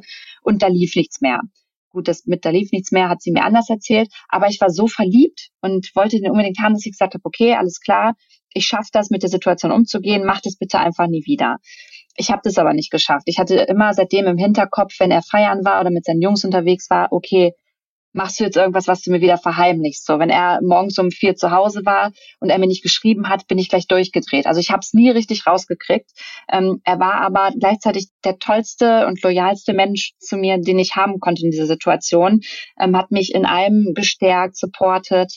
Und kurz vor Weihnachten habe ich dann tatsächlich einen Tag davor ähm, Schluss gemacht, weil es mich irgendwie alles nur noch voll genervt hat und ich mit mir selbst voll überfordert war, Stress mit meinem Papa hatte und ähm, Aufmerksamkeit irgendwie wollte. Total unlogisch. Ich wollte Aufmerksamkeit, habe mit ihm Schluss gemacht, damit ich mehr Aufmerksamkeit von ihm bekomme. Ist total nach hinten losgegangen. Frauen irgendwie auch so ein bisschen. Ja, voll, ist total nach hinten losgegangen und seitdem ähm, war es dann halt auch so. Also ich habe ihn dann komplett doll verletzt und wir haben dann dieses Jahr nochmal miteinander geschrieben und uns jetzt auch noch relativ, äh, relativ aktuell vor drei Wochen oder so ähm, nochmal getroffen, weil er einen neuen Job hat und äh, ich ihn da abgeholt habe und dem dann noch so ein so eine Einschulungstüte fertig gemacht habe mit seiner Lieblingsschokolade und mit seinem Lieblingsdeo, weil äh, er immer zu spät zur Arbeit kommt und dann schwitzt und so. Und naja, habe ihm da auf jeden Fall was fertig gemacht und habe jetzt erfahren, wir waren dann auch essen, dass er zu dem Zeitpunkt halt schon mit seiner neuen Freundin zusammen war.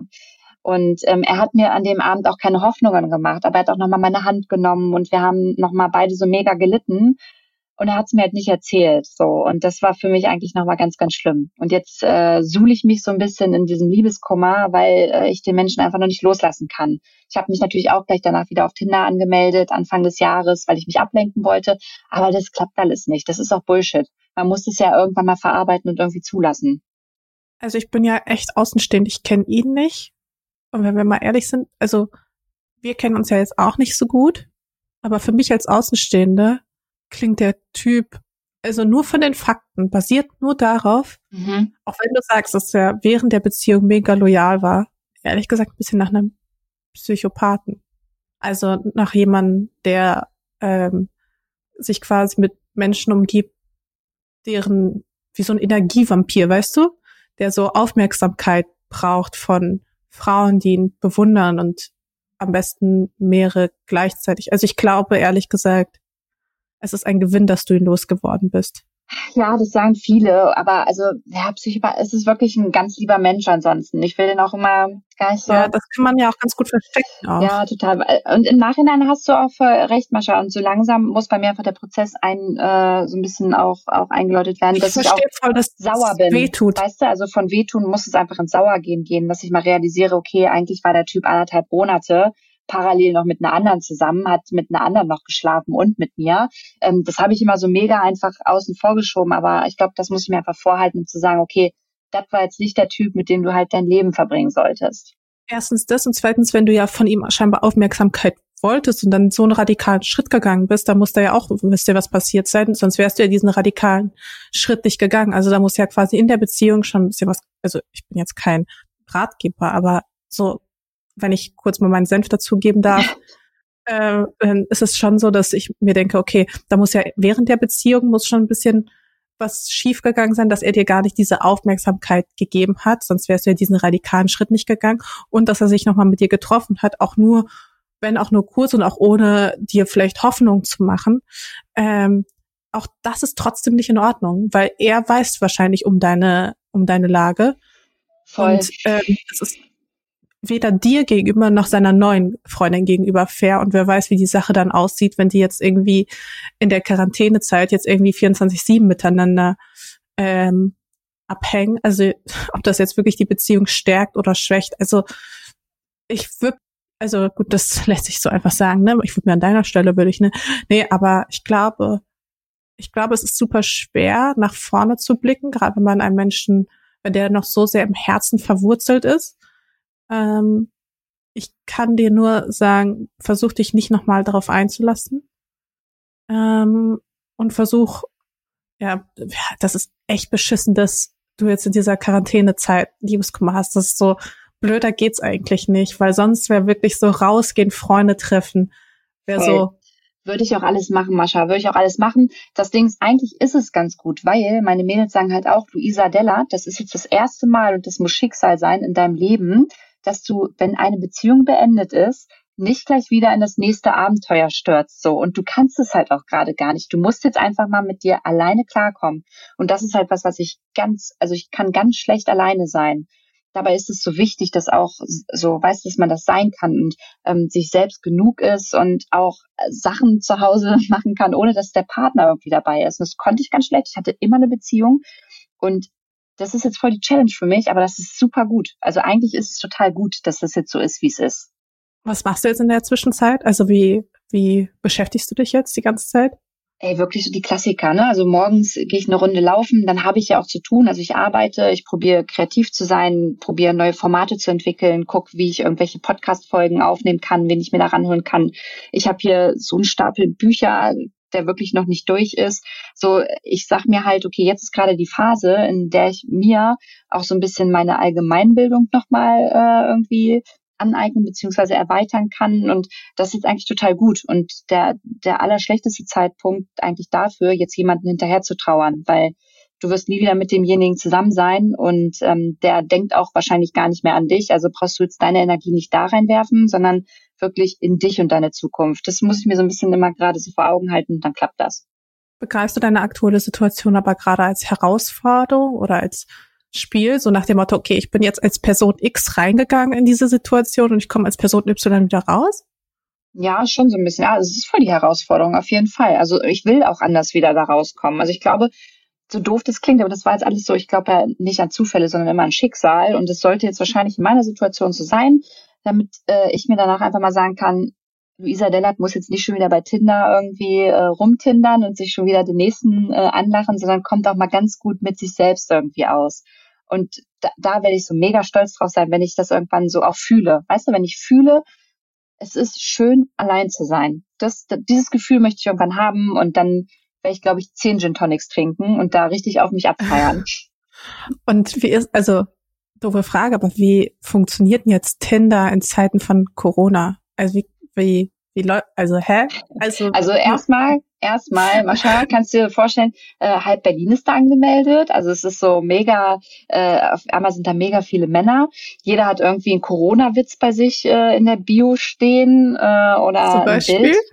Äh, Ja, ähm, Hast du irgendeine Anekdote für mich? Einer hatte geschrieben, ähm, entweder PlayStation oder Corona Buddy.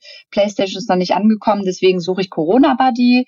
Ähm, oder es ist halt auch immer der erste, der erste Satz, der dir irgendwie geschrieben wird. Und wie läuft's in deiner Quarantäne? Und äh, auch schon fällt dir auch schon die Decke auf den Kopf äh, wegen Corona. Also man hat jetzt irgendwie braucht man nicht mehr so kreativ sein, weil man hat ja gleich ein Thema. Und ähm, oft ist es tatsächlich so, dass man jetzt dann halt irgendwie FaceTimed. Also ich habe schon einmal mit einem Typen gefacetimed gehabt, aber ich habe es jetzt halt einfach aufgegeben, weil ich habe die Schnauze voll. Und Tinder generell, oder nicht nur Tinder, auch Bumble, ist ja oft so, du schreibst dann und dann melden die sich einfach nicht zurück. So, also das hatte ich, es halt, habe ich halt mega oft so, dass ich irgendwie matche und dann schreibe und dann kommt halt keine Antwort. Und dann denke ich mir so, yo, warum hast du nach rechts gewischt? So, lass, lass es doch einfach. Und das ist, nervt mich einfach. Okay, okay, hä? Das ist wirklich strange. Ja, voll. Ich kann dir meine Liste zeigen. Wirklich so, die geht immer da lang und äh, hab da super, äh, super interessante. Aber was schreibst du denn dann? Ich, ich, ich guck mir, ja, also nichts, wo man mir nicht antworten müsste. Keine Ahnung. Also es ist immer so, ich habe ja immer eigentlich einen Spruch so auf Lager und ich schreibe dann nicht nur irgendwie, hey, na du, wie geht's, sondern ich gucke halt, was die bei sich stehen haben und dann probiere ich irgendwie das so in Verbindung zu bringen. Also ich bin immer sehr kreativ, was das angeht. Aber äh, ja, irgendwie weiß nicht. Ich glaube, die meisten vertreiben sich selbst nur die Langeweile auf Tinder. Ich glaube nicht, dass sie da jetzt wirklich jemanden suchen. Aber wurdest du da schon irgendwie von Followern drauf angesprochen? So, ey, yo, ich habe dich bei Tinder gematcht oder gesehen oder? Ähm, oh, ja, es hat mir ein Typ geschrieben auf Instagram, ähm, der hat gesagt, ja Lu, ich habe dich gematcht, aber du matcht einfach nicht zurück. Und äh, warum ist das so? Wollen wir uns vielleicht mal kennenlernen? Und dann, ja, habe ich da aber nicht drauf geantwortet. Also ich habe so getan, ich glaube, der wird das jetzt hier auch nicht hören, so getan, als hätte ich die Nachricht nie gelesen. Ähm, aber ich bin mir sicher, dass ich schon durch sämtliche WhatsApp-Gruppen wahrscheinlich mit meinem äh, Profil gewandert bin und da irgendwie stand, ey, guck mal, die ist auf Tinder. Tausendprozentig, bin ich mir ziemlich sicher. Mann, äh, ich war ja einen Tag auf Tinder angemeldet. Ein? Und da habe ich, ja. Und dann habe ich meinen Freund getroffen auf Tinder. Aber mein erster Match ist kein Scheiß. Ne. Ehrlich? Mhm. Krass. Oh, schön. Das ist ja cool. ja, aber da habe ich mich auch mit so einem richtig random ähm, Selfie angemeldet, auch ohne äh, Instagram-Verlinkung, ohne alles. Ja, das mache ich auch nicht. Ähm, und ich habe auch nicht Mascha geschrieben, sondern Maria. Also ich habe dann auch nicht so, also ich wollte nicht gefunden werden. Ich wollte so ein mhm. bisschen inkognito unterwegs sein. Und ich glaube in meiner Bio, also was heißt, ich glaube, ich weiß noch genau, was in meiner Bio stand, weil ich habe da auch nicht so richtig viel reingeschrieben, sondern einfach nur keine Zeit für Bullshit. Ja, Punkt. Das bringt auf den Punkt, ja. Genau, und es war so, das, also mehr muss man eigentlich auch über mich nicht wissen. als genau das. Und ähm, ich habe keine Lust, vollgelabert zu werden. Ich habe keine Lust, irgendwie meine Zeit zu verschwenden. Ähm, ja, und dann bin ich auf, dann habe ich meinen Freund, meinen jetzigen Freund äh, direkt gematcht und es war so, es hat sofort funktioniert. Es war so sofort Voll cool. Es hätte so sein müssen, auf jeden Fall. Und auf, deswegen, ich habe da nicht so eine richtige Tinder-Erfahrung, aber eine gute Freundin von mir, die schickt mir die ganze Zeit so lustige Profile weiter. Weil ich oh, kann, ich, kann ich auch gerne ab heute machen, wenn du möchtest. Bitte. Ich, ich finde das so witzig. Auch teilweise, wenn du auch mal irgendwie woanders bist, also irgendwie in einem anderen Land oder so tinderst, was da auch bei rauskommt. Also wenn du irgendwo auf dem Land irgendwo in Amerika bist, also was Voll. da für Typen auf Tinder sind, da denkst du auch nicht, das ernst gemeint. Ich weiß ja nicht, was die Männer denken, weil ich ja nicht, was für Frauen angemeldet sind, aber so, so ein Klassiker bei Männern ist, dass die immer Sonnenbrillen auf ihren Fotos äh, aufhaben. Ich glaube, Männer sind echt auch zum Teil echt nicht so selbstbewusst, weil ähm, die dann immer nur Bilder von sich haben mit Sonnenbrille, wo man halt deren Face nicht so richtig sieht. So, das ist ganz oft so. Und was für mich volles No-Go ist, wo ich sofort weiterwische, ist entweder, wenn jemand ähm, eine Jacke mit äh, so einem Fellkragen anhat, ne, irgendwie finde ich ganz schlimm. Oder ähm, diese äh, Segelschuhe, wie, wie ah. weißt du? Ja, ja. oh, das ist ein super Abtörner, finde ich ganz schlimm. Das wische ich auch sofort weiter. Geht gar nicht. Kann ich voll verstehen. Ich glaube, was mich auch richtig abtören würde, wären auch so Fotos von irgendwie, wo man irgendwie mit so einem gejagten Tier oder so ist oder mit so einem Fisch oder sowas, weißt du, so ein toter Fisch, ja. den man da so gerade hochhält auf, auf so einem ist Boot oder so. vorgekommen, ja, ja. So, hallo? Ist echt so. Ich habe mich Mascha, ich hatte auch einmal ein Date mit einem, äh, mit dem habe ich mich zum Mittagessen getroffen. Zum Glück auch wirklich nur 40 Minuten, weil das erste, was er dann erzählt hat, als ich gefragt habe, was machst du denn? Ja, ich bin Jäger. Und ich so, yo, alles klar, mit einer Veggie-Tante richtig gut, richtig gut vereinbar jetzt. Also, keine Ahnung, das hat dann irgendwie von Anfang an nicht so richtig gematcht. So, aber den habe ich leider vorher nicht gefragt. Und äh, eine Story noch, haben wir noch Zeit dafür? Über ja, wir haben noch richtig viel ja? Zeit. Okay, gut. Ähm, tatsächlich hatte ich Anfang des Jahres genauso wie du, ähm, also mich auf Tinder angemeldet. Den ersten, den ich gematcht habe, mit dem habe ich mich auch getroffen. Und mit dem habe ich mich, glaube ich, zwölfmal getroffen. Der war oder ist ein super netter Typ, ähm, wohnt in Berlin, sieht gut aus, bodenständig. Wir waren humormäßig voll auf einem Ding. Wir, ähm, er ist Politiklehrer, also er unterrichtet Politik und Geschichte. Es hat alles so mega gut gepasst. Wir hatten auch äh, nicht am Anfang was miteinander und irgendwann hat sich dann herausgestellt, dass er letztes Jahr aus einer elf Jahre langen Beziehung raus ist. So, und wahrscheinlich genau wie ich hatte er sich halt auch so ein bisschen angemeldet, um sich da abzulenken. Und ähm, ich fand ihn aber schon total interessant und er mich auch. Und dann war das so, dass seine ähm, Ex-Freundin eine Followerin von mir ist. Und irgendwer hat uns auf der Straße gesehen, ihr Bescheid gesagt und dann hatten die nochmal Kontakt miteinander. Sie hat ihn dann zu sich eingeladen und ähm, dann hat er mir nur gesagt, ja, pass auf, Lu, ihr geht's halt mega dreckig und ich muss jetzt erstmal überlegen, was ich will und was ich nicht will. Und ich glaube, wir hatten am Valentinstag das letzte Mal Kontakt, weil er mir dann geschrieben hat und gesagt hat, hey, wir können uns halt nicht sehen, weil ich möchte ihr und dir gegenüber fair sein, aber wenn du feiern gehst, dann ähm, lass dir auf jeden Fall keinen Heiratsantrag machen, so nach dem Motto, sondern warte, bis ich mich entschieden habe. Und da war ich richtig piss. Da habe ich dann geschrieben, pass auf, äh, bei aller Liebe, aber dann klär du das einfach mit deiner Ex-Freundin und halt mich halt einfach nicht hin. Das, also das geht jetzt einfach irgendwie gar nicht und mach dein Ding. Und seitdem habe ich auch nichts mehr von ihm gehört. Nichts mehr. Nichts. Also es war wirklich das allerletzte Mal. Er hat mir darauf noch nie wieder geantwortet. Ich weiß auch gar nicht, ob er mit seiner Ex-Freundin vielleicht auch wieder zusammen ist. Elf Jahre ist halt auch lang. Vielleicht brauchten die auch einfach nur mal eine Auszeit. Und ich weiß auch gar nicht, ob das nicht für mich auch einfach nur Ablenkung gewesen wäre von meinem Ex-Freund halt letztendlich. Mhm. Sollte wahrscheinlich auch wieder so kommen. Aber auch da so, und ich konnte ihm auch nicht mehr schreiben, weil ich habe alles gelöscht von ihm. Also der ist auch nicht auf Instagram oder Facebook, den findet man nirgendwo. Also ich hatte nur eine Handynummer und die habe ich gelöscht, weil ich ihm nicht schreiben wollte.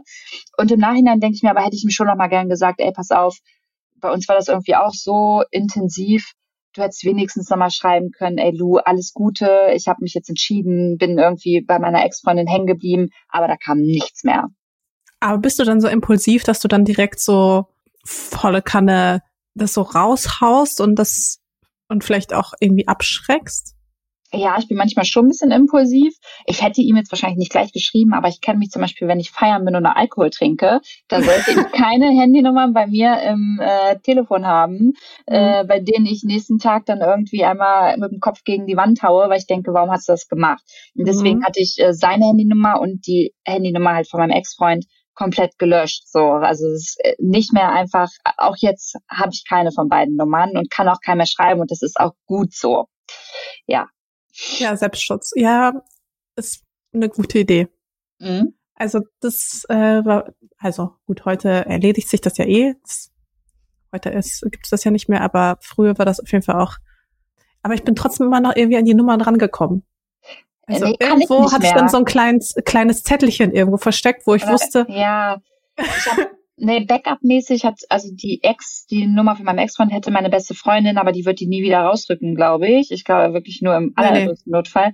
Und von denen, den ich auf Tinder kennengelernt habe, also nee, den kann man einfach nicht erreichen. Ich weiß, wo der wohnt, aber das ist eine Nummer, also jetzt ist das, das Ding ist eh durch, so. Also, ähm, würde ich jetzt auch nicht nochmal hinschreiben. Okay, ja. Hey, dann hat es auch nicht sein gesollt. Sein ja, wahrscheinlich. Also ja, es, ja. Es ist dann, wenn du sagst, Aber du so viel zu dem Thema. Schön, also finde ich mega cool, dass es bei euch so gleich ein Match geklappt. Finde ich cool. Ja, aber ich, also zum Beispiel bei meinem Ex war es ja da auch noch so, ich war ja auch sehr drüber hinweg, weißt du. Also ich habe ja ein Jahr mit mir gerungen, ob ich mich überhaupt trennen sollte. Ähm, weil mein Ex-Freund wirklich ein ganz, ganz toller Mensch ist und andere ich habe mir immer gedacht, andere Frauen sind bestimmt froh, wenn sie überhaupt so einen super Fang machen. Da wäre es doch nur doof von mir, wenn ich quasi mit dem Typen Schluss mache, obwohl er einfach so ein toller Mensch ist. Ähm, und habe dann wirklich so ein Jahr oder so mit mir gerungen. Aber in der Zeit habe ich so damit abgeschlossen, dass ich übelst äh, ready eigentlich war. Aber ich bin mit David zusammengekommen, da habe ich mit meinem Ex noch zusammen gewohnt. Ach krass. Mhm. Das war richtig unangenehm. Ähm, in dem Moment, wo ich wusste, okay, das mit David wird ernst, ähm, habe ich mich dann mit meinem Ex hingesetzt und gesagt, du pass auf. Ähm, es sieht so und so und so und so aus. Aber er so, ja, das hat er sich schon irgendwie gedacht. Aber er hat noch keine neue irgendwie am ich glaube aktuell, also ich, nee, zu dem Zeitpunkt nicht. Ich glaube mittlerweile, mittlerweile schon. Aber damals auf jeden Fall noch nicht oder weiß ich nicht. Also habe ich, also ich glaube nicht, aber ich weiß es auch nicht genau mhm. und ich habe auch nicht nachgefragt und ehrlich gesagt, es hat mich auch nicht interessiert und es interessiert mich heute auch gar nicht so doll. Ich hoffe, es geht ihm einfach gut und er ist glücklich. Punkt. Aber ganz kurz, wart ihr dann zu dritt auch mal dann in der Wohnung? Also nee, ich habe es geschafft, dass die sich nie kennenlernen. Okay. Ich bin auch echt gut da drin, das auch bis heute zu vermeiden, weil lustigerweise ich wohne ja mit ähm, David hier in der Wohnung, ähm, in der ich vorher auch mit ihm zusammen gewohnt habe. Mhm. Und ähm, er hat aber seinen, er ist Tätowierer und er hat seinen Laden aber wirklich 100 Meter entfernt. Ach krass. Hä, seht ja, ihr euch dann da oft oder läuft man sich da über den Weg? Also es passiert schon mal, aber die zwei, also natürlich weiß mein Ex, wer David ist und David weiß natürlich, wer mein Ex ist, aber die schaffen es auch ganz gut, sich da aus dem Weg zu, zu sagen, also sich nicht zu kennen, also sich auch nicht zu grüßen und sich so zu ignorieren, sage ich mal. Also sich dann nicht zu sehen, bewusst. Weißt du, 100 Meter, ey. Krass, Mascha. Ja, ja das muss ja, auch erst mal schaffen. Naja, also wir haben ja damals die Wohnung zusammen geholt, eben damit sie in der Nähe vom Laden ist. Also damit ah, der Laden war sozusagen schon da. Also der war vorher mhm. schon da. Ah, okay. Ja. Krass. Ja, ist richtig. Also es, mein Gott, das ist halt witzig, ne? Also wenn ich, ich habe ihm, also ich sehe den auch ab und an mal und dann kann ich auch normal mit ihm reden, aber man hat einfach auch nichts mehr zu besprechen, weißt du? Es ist einfach nicht so, man fragt dann so, ey, wie geht's deiner Mama, wie, wie, wie geht, also, wie geht's Kurz dir so? Die Hauptfakten irgendwie einmal abquatschen. Ja, genau. Und dann das war's und dann sagt jeder, mir geht's gut und dann ist, äh, ist das Gespräch auch beendet. Schöne Woche, schönes Leben. Ja, so Nein, aber es ist ganz komisch, weil ich, ich mag ihn natürlich nach wie vor, aber ich suche jetzt keinen Kontakt und er sucht auch keinen Kontakt und okay. das ist für beide jetzt voll fein. Also wir haben beide, glaube ich, sehr gut damit abgeschlossen, aber auch weil, wie gesagt, unsere Beziehung, wir haben so, kennst du das, man startet so an einem Punkt und man entwickelt sich so voll auseinander einfach? Ja, total. Und so, das war bei uns einfach so. Wir haben an einem Punkt gestartet und haben dann immer mehr gemerkt, wie er sich für andere Dinge interessiert, wie ich mich komplett wegentwickle. Und dann mhm. waren wir einfach an so zwei unterschiedlichen Punkten unseres Lebens und alles, was uns so ein bisschen miteinander verbunden hat, war einfach, dass wir irgendwie emotional noch, aber so der Freundeskreis, die Interessen, also alles andere war halt komplett so auf zwei unterschiedlichen Seiten. Mhm. Ja, hatte ich witzigerweise mit Jan, ähm, das ist ja mein mit dem hatte ich, war ich fünf Jahre zusammen in meiner Influencer-Phase am Anfang. Und er ist ähm, auch so durch mich in das Influencer-Business gestartet und ist jetzt auch Influencer. Aber ah. wir haben uns in der Zeit auch so mega auseinanderentwickelt und ähm, sind halt voll im Guten auseinandergegangen. Also es war wirklich so nach fünf Jahren. Er kam irgendwann nach Hause, ich habe geduscht, meine beste Freundin hat bei uns gepennt, war gerade duschen und ich habe gesagt, Jan, lass uns mal reden. Und er hatte das auch schon irgendwie im Gefühl, dass er es eigentlich machen wollte. Dann haben wir uns hingesetzt und mega sachlich gesagt, ey, es, wir, wir lieben uns einfach gar nicht mehr. Also nicht auf, auf dieser äh, ja, Partner- genau. Partnerin-Basis. Und haben dann entschieden, okay, lass uns die Beziehung beenden. Aber so mega nüchtern so irgendwie. Und, und super erwachsen auch, ne? total, total erwachsen. Und mhm. ähm, klar, als er dann ausgezogen ist und ich ihn nochmal umarmt habe, dann hat man das natürlich auch realisiert ja. und dann hat man auch nochmal geweint. Aber es war jetzt nie so, dass, mir, dass da Herzschmerz war, weil wir uns einfach schon in dieser Zeit so auseinanderentwickelt mhm. haben, dass ich das irgendwie in der Beziehung schon verarbeiten konnte. So, keine Ahnung. Und inzwischen, also wenn ich den sehen würde, dann würden wir uns wahrscheinlich auch ganz normal Hallo sagen. Ähm, er hat jetzt eine neue Freundin und deswegen suche ich da auch gar nicht den Kontakt, weil ich das irgendwie dann auch doof finde, so, weißt du. Aber mit dem würde ich immer so ein ganz normales Verhältnis haben, so auch mega sachlich, so wie bei dir halt irgendwie. Ja. Ja, ist aber irgendwie schön, wenn man irgendwie an so einem Punkt steht, wo man sagt, das ist so, wie es gelaufen ist, ist es genau richtig gelaufen. Genau, ja, voll. Also da gibt es auch gar kein Bereuen oder so. Das muss ich sagen, das habe ich mich auch aus meiner ersten, ähm, meiner Beziehung mitgenommen mit dem Liebeskummer. Ich habe mir danach geschworen, weil ich muss auch sagen, also natürlich, wenn man sich trennt, ähm, dann hat es ja auch immer einen Grund und dann ist man vielleicht auch in der Beziehung, hat man sich dann auch selbst auch falsch verhalten. Und ich habe mir auf jeden Fall danach geschworen, für die Menschen, mit denen ich eine Beziehung eingehe oder für den Menschen, mit dem ich danach eine Beziehung eingehe, in dem Fall sind es ja mehrere, ähm, die beste Freundin zu sein, die ich sein kann. Also eben meine Emotionen oder wenn ich irgendwie was auf dem Herzen habe, es nicht an ihm auszulassen, wenn er gar nichts damit zu tun hat, sondern ähm, selbst damit fertig zu werden, einfach eine gute Freundin in Zukunft zu sein. Das habe ich auch daraus gelernt und ich glaube, das ist mir auch danach ganz gut gelungen, weil ich während der Beziehung habe ich auch, also da habe ich auch echt Psycho-Scheiße gemacht. Ne? Ich war so verzweifelt, wirklich, ich war so verzweifelt. Ich habe zu dem Zeitpunkt noch gedacht, es wäre eine gute Idee, wenn er mir so wehgetan hat, es irgendwie zu versuchen, ihm genauso weh zu tun, wie er mir wehgetan hat, damit er wiederum checkt, wie sehr er dir wehgetan hat. Nicht nur das, sondern wie sehr ich ihm wehtun kann. Das heißt wiederum, wie groß seine Gefühle noch sind und vielleicht ist es also, hä? Oder weiß ich so, Alter, was stimmt menschlich. mit dir nicht? Ja, aber ist das nicht normal? So, also wahrscheinlich können sich gerade so viele so in dich hineinversetzen, weil ich glaube, jeder mal irgendwie so eine Phase hatte und ich finde es voll herrlich und ehrlich, jetzt darüber so sprechen zu können und so reflektiert sagen zu können, Alter, da hatte ich echt noch echt einen an der Schacke, aber das ist halt auch so, wenn es um das Thema Liebe geht irgendwie. Voll. Aber das würde ich zum Beispiel, also wenn ich so heute darauf zurückblicke, dann denke ich auch so, was war mit, also was war falsch mit dir, mit dir? Wirklich, also es war so, warum hast du gedacht, mit seinem Feind zu schlafen wäre eine gute Idee? Also ist doch logisch, dass du ihn davon nicht zurückbekommst. So, was ist los mit dir? Ja, ja. Aber das so. sind, aber ja, das kann, das, das ist Erfahrung, das ist irgendwie mit den Menschen sprechen. Das kommt halt so irgendwie mit der Zeit, dass du dann da checkst, okay, das Voll. war jetzt vielleicht falsch.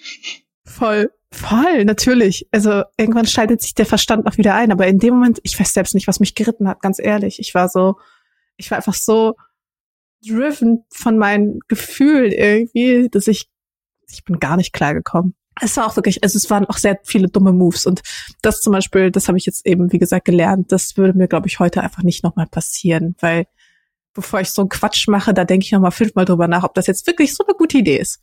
Und um mal jetzt diesen Bogen wieder ganz zur Ausgangsfrage zurückzuspannen, das über sowas hast du quasi dann damals immer in deinem Blog ja. gesprochen und hast das dann halt auch öffentlich ja. gemacht.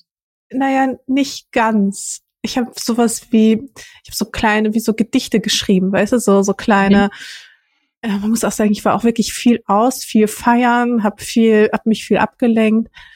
Äh, ich habe darüber einfach auch geschrieben, aber ich habe das nicht so konkret gemacht wie heute, sondern ich habe versucht, das irgendwie in so Bilder zu packen. Also es mhm. war nicht so, dass ich jetzt gesagt habe, okay, heute habe ich das gemacht und das war eine doofe Idee und gestern habe ich das gemacht, das war auch eine blöde Idee. So habe ich es natürlich nicht gemacht. Ich habe auch lange Zeit äh, quasi seinen Namen und so verschwiegen, aber natürlich wusste jeder, um wen es sich wen einfach es handelt, ja. weil wir damals nämlich schon, ich war, ich bin bekannt geworden, damals noch vor dem Blog, als äh, Emo.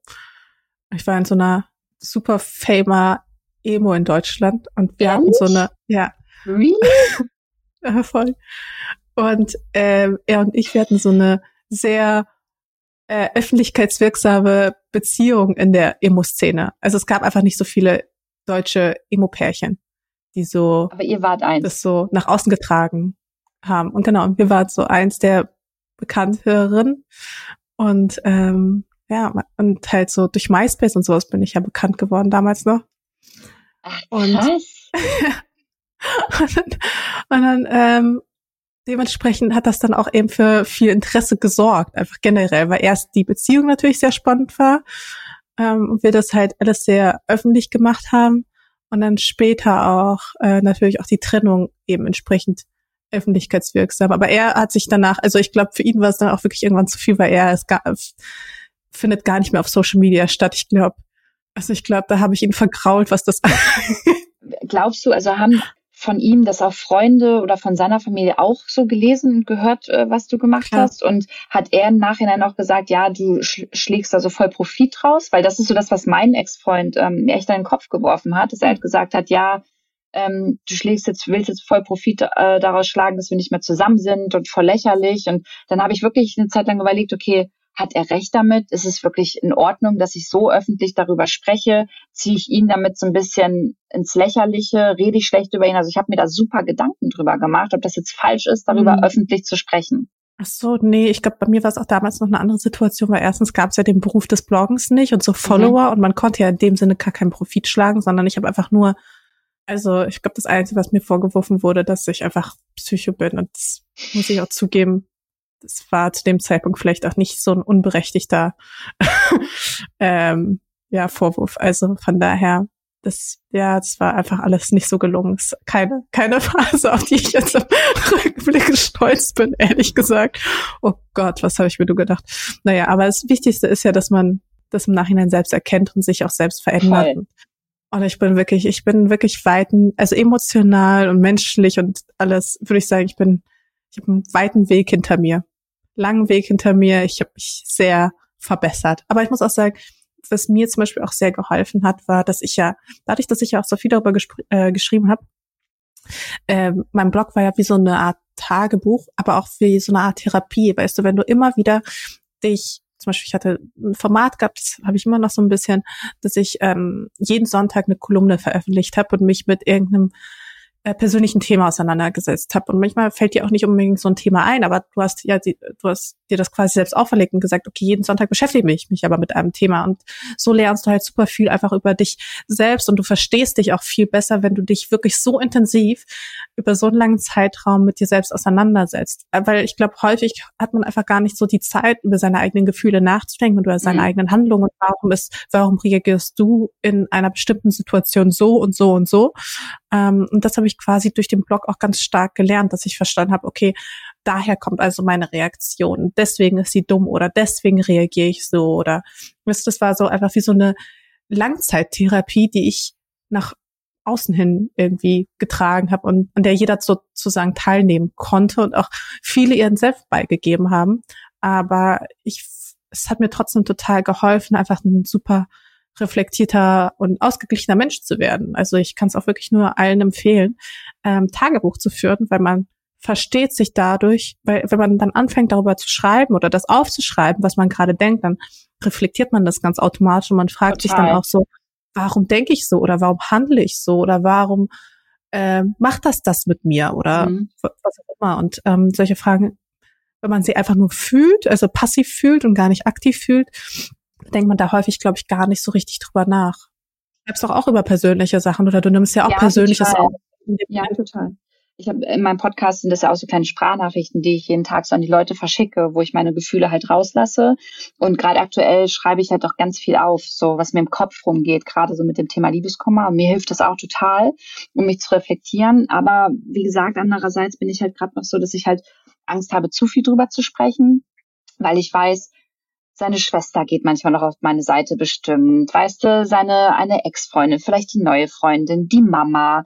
Ähm, als wir zusammen waren, war das halt auch oft so, dass äh, Freundinnen von der Mama in die WhatsApp-Gruppe geschrieben haben, oh, haben die beiden wieder Streit. Und es geht immer noch so voll in meinem Kopf rum, dass ich mir so überlege, okay, kann ich da jetzt wirklich drüber reden oder reden die dann vielleicht schlecht über mich? Also ich bin da noch nicht so von befreit, dass ähm, ich kein schlechtes Gewissen habe, wenn ich über meine Gefühle spreche, weil daran ja nicht nur ich beteiligt bin, sondern auch noch eine andere Person. Und ich weiß nicht, inwieweit es fair ist, diese Person in diese öffentliche Debatte mit einzubinden, weißt du? Aber du hattest ja auch letztens eine Sprachnachricht rausgehauen, wo du ja einfach geweint hast. Mhm. Also wo ja, ich konnte nicht das mehr. Fand ich ja. super mutig, ähm, dass du das veröffentlicht hast. Hast du darauf viel Feedback bekommen? Ja, nur Oder auch aus seinem Umfeld?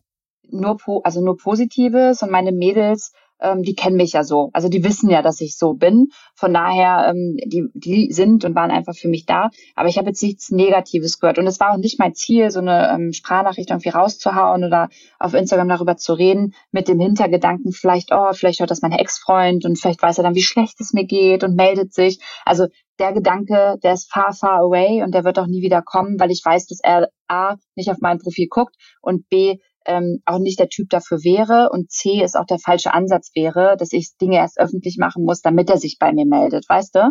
Also mhm. deswegen habe ich das gar nicht gemacht, aber es hat sich in dem Moment einfach wirklich so angefühlt, als ob ich meinen Mädels eine Sprachnachricht schicke und ich finde es halt super wichtig, einfach wirklich also ja, so zu sein, wie man ist. Und wenn ich weinen muss, dann muss ich halt weinen. So. Und dann kann ich das halt nicht zurückhalten.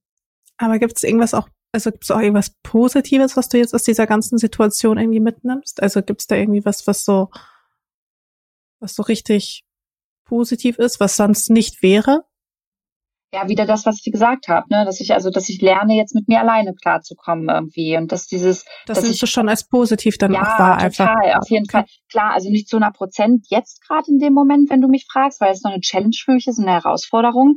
Aber ich weiß ja, dass ich da positiv rausgehen werde und irgendwann sich dieser Schalter umlegt und ähm, mir mein Köpfchen sagt, boah, Luisa, das war gut, dass wir das so gemacht haben, weil jetzt weißt du, wie es ist, auch mal alleine zu sein und kannst das und ähm, weinst dann nicht und rufst deine Mädels an, weil du dich jetzt wieder alleine fühlst. So, was ja auch total legitim wäre, aber dieses ne, alleine sein und können, das muss man halt lernen und das nehme ich da positiv mit raus. Und ansonsten kann ich das ehrlicherweise gerade noch nicht sagen. Da wird bestimmt noch nach und nach mehr kommen, wo ich sage, okay, das war gut, so, dass es so gekommen ist, aber das kann ich im Moment einfach noch nicht. Da ist zu viel, da ist zu viel Emotion noch drin und da, da sind auch zu viele ähm, Erinnerungen hier in Berlin.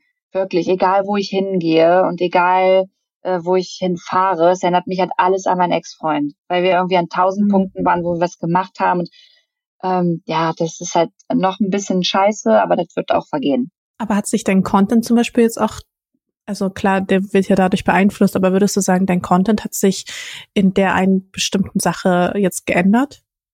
In welcher Sache meinst du jetzt? Also ich rede ja, ähm, also hat sich dein Content quasi ähm, im Hin, also durch durch den Liebeskummer ähm, hat sich dein Content geändert, also im Sinne, im Sinne von, dass du jetzt einfach weniger, also dass die Politik und da die Nachhaltigkeit zum Beispiel aktuell in den Hintergrund rückt oder dass du zum Beispiel an Themen anders rangehst oder dass du dich vielleicht befreiter mhm. fühlst. Ich habe ja auch gesehen, ähm, dass du auch super viel jetzt äh, dich sehr, also so tendenziell eher freizügiger, freizügiger zeigst, dass du da viel, dass du da super ähm, selbstbewusst quasi reingehst in so eine, in so eine Story.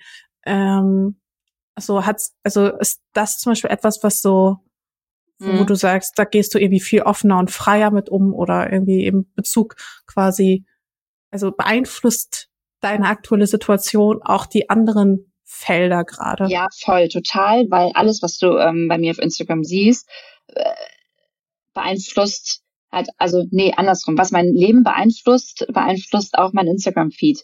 Ähm, es ist halt voll nicht so, dass du mich in Schubladen stecken kannst, weil ähm, wenn ich halt jetzt gerade Liebeskummer fühle, dann fühle ich es nicht, dass ich jetzt erkläre, wie man zur Bundeskanzlerin wird. So, mhm. weißt du, das, das, das ist halt, bei mir gibt's ja nicht diesen Contentplan, den gab es noch nie. Ich habe wo Bock drauf und dann mache ich das. Und so dieses freizügige zeigen, das war schon immer so bei mir. Also das habe ich schon immer mhm. gemacht und auch in der Zeit vor meinem Ex-Freund und während meinem Ex-Freund. Ähm, natürlich probiert man sich irgendwie danach dann wieder ein bisschen mehr wahrscheinlich so zu präsentieren. Ähm, aber das ist jetzt nicht deswegen gekommen. Also das war schon immer mhm. da. Und ja, also äh, dieses Thema Liebeskummer oder dieser Herzschmerz nimmt halt gerade ein gro großes, großes Feld ein bei mir und deswegen bespiele ich das dann auch, weil ich, wie gesagt, nicht diesen Plan habe. Bei mir steht nicht, Montag muss sie Politik machen, Dienstag Nachhaltigkeit. Es kommt halt so, wie ich es gerade fühle. Und wenn ich morgen Bock habe, ein Do-it-yourself-Video zu machen zum Thema Nachhaltigkeit, dann mache ich das. Aber wenn ich da keinen Bock drauf habe, dann mache ich es halt nicht. Okay, und wie gehst du generell mit so Body-Issues um? Also ich meine, wir hatten ja vorhin darüber gesprochen, dass Instagram einen da auch teilweise echt unter Druck setzt. Ist das bei dir auch ein Thema? Also macht es was mit dir, dass du auch von außen so bewertet wirst?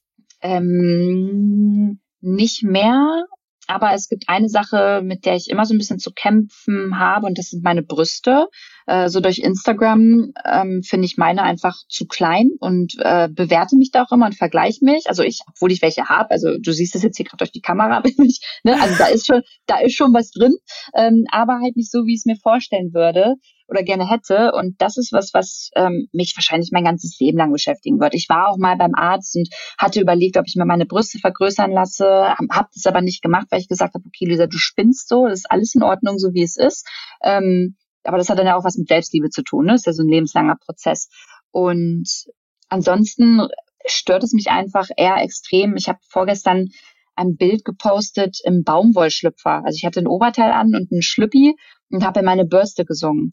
Und so siehst du mich tatsächlich auch zu Hause. Also ich laufe ja auch in Schlüpfer oder nackt rum. Das ist ganz normal. Und da haben sich wirklich Frauen drunter empört, warum ich mich dann in einem Schlüpfer zeige wo ich mir so dachte, wow, was macht ihr denn dann auf den ganzen Profilen so, ähm, die wirklich nur Bikini-Fotos oder so zeigen? Und dann kam halt auch oft die Aussage, ja, musst du dich jetzt profilieren und ähm, Aufmerksamkeit bekommen, ähm, weil du halt dich in Schlü im Schlüpfer zeigst. Und das finde ich schlimm, dass überhaupt so dieses dieser Fakt, ne, sich im Schlüppi zu zeigen, das ist ja was ganz Natürliches, Menschliches. Und das ist ja auch irgendwo weiblich und das ist ja nichts Schlimmes. Und ähm, eine Bundeskanzlerin läuft bestimmt auch in Schlüpfer bei sich durch die Wohnung. So zeigt's vielleicht nicht, aber ich mache das halt. Und dass man da oft von Frauen bewertet wird, das, das kotzt mich inzwischen super an. Das kotzt mich wirklich total an, weil es ist das Normalste der Welt und dass sich da immer noch so krass in unserer heutigen Gesellschaft drüber empört wird, finde ich ganz schlimm.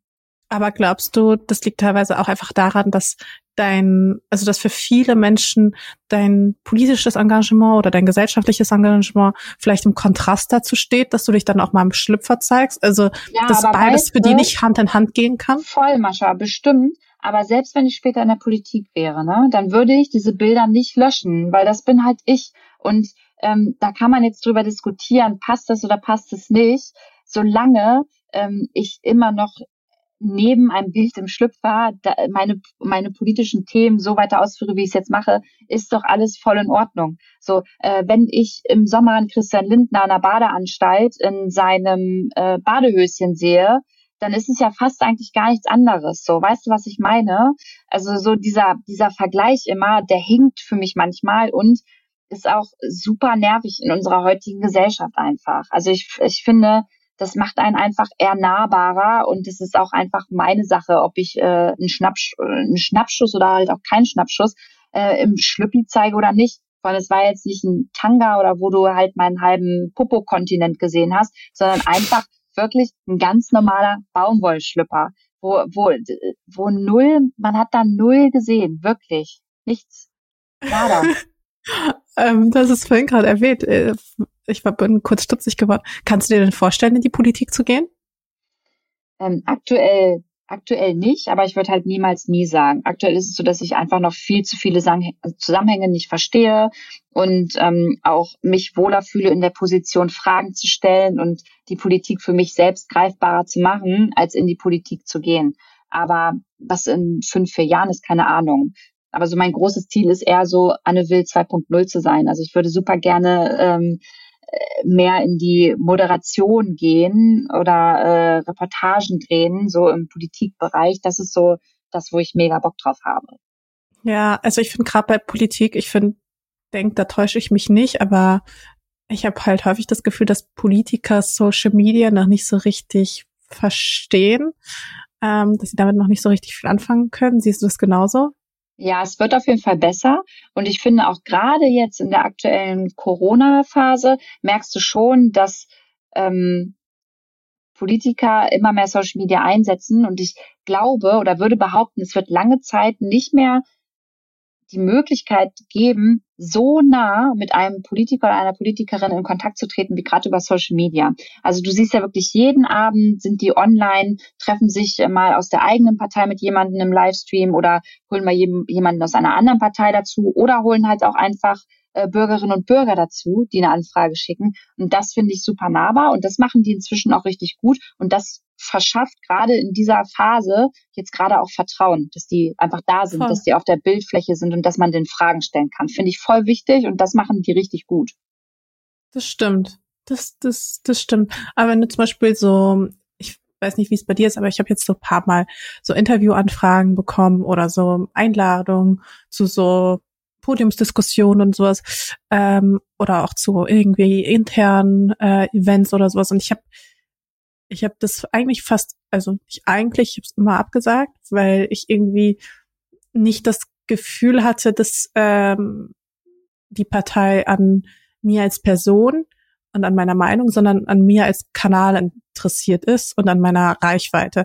Ist das bei dir genauso? Hast du auch das Gefühl, dass irgendwie bestimmte Politiker oder äh, Parteien dich irgendwie benutzen oder instrumentalisieren wollen, Wenn du Total. mit denen also ich, irgendwie ja, voll. Ich würde lügen, äh, wenn ich sagen würde, es ist nicht so. Natürlich wissen die um meine Reichweite und deswegen komme ich bestimmt auch manchmal schneller an ein Interview ran als andere.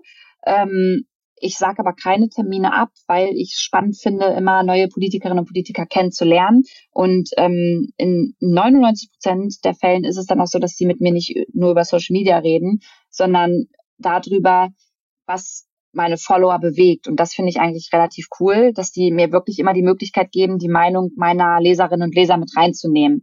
Und ähm, ich glaube, hier in Berlin ist es halt einfach auch super wichtig, so wenn du dich politisch irgendwie mehr einsetzen willst und verstehen willst, dich zu vernetzen, auf Veranstaltungen zu gehen und ähm, da auch offen für unterschiedliche Parteien zu sein. Also damit meine ich nicht, ich würde jetzt nicht auf eine Veranstaltung der AfD gehen. Also die haben mich eh blockiert und mit denen habe ich einfach nichts am Hut. Und ähm, da sage ich auch, okay, diese Partei steht einfach nicht auf demokratischem Boden. Da, dem möchte ich keine ähm, Plattform bieten, aber alle anderen Parteien probiere ich schon immer abwechselnd mal mit reinzubringen, ähm, weil ich glaube, dass das für meine Follower eigentlich ganz interessant ist, sich mit den verschiedenen Positionen mal auseinanderzusetzen, mit den verschiedenen Menschen.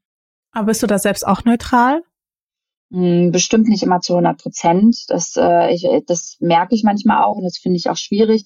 Ich meine, es gibt bei den Grünen ähm, ein, zwei Politiker, die ich super nett finde. Es gibt bei der SPD welche, es gibt auch bei der CDU welche.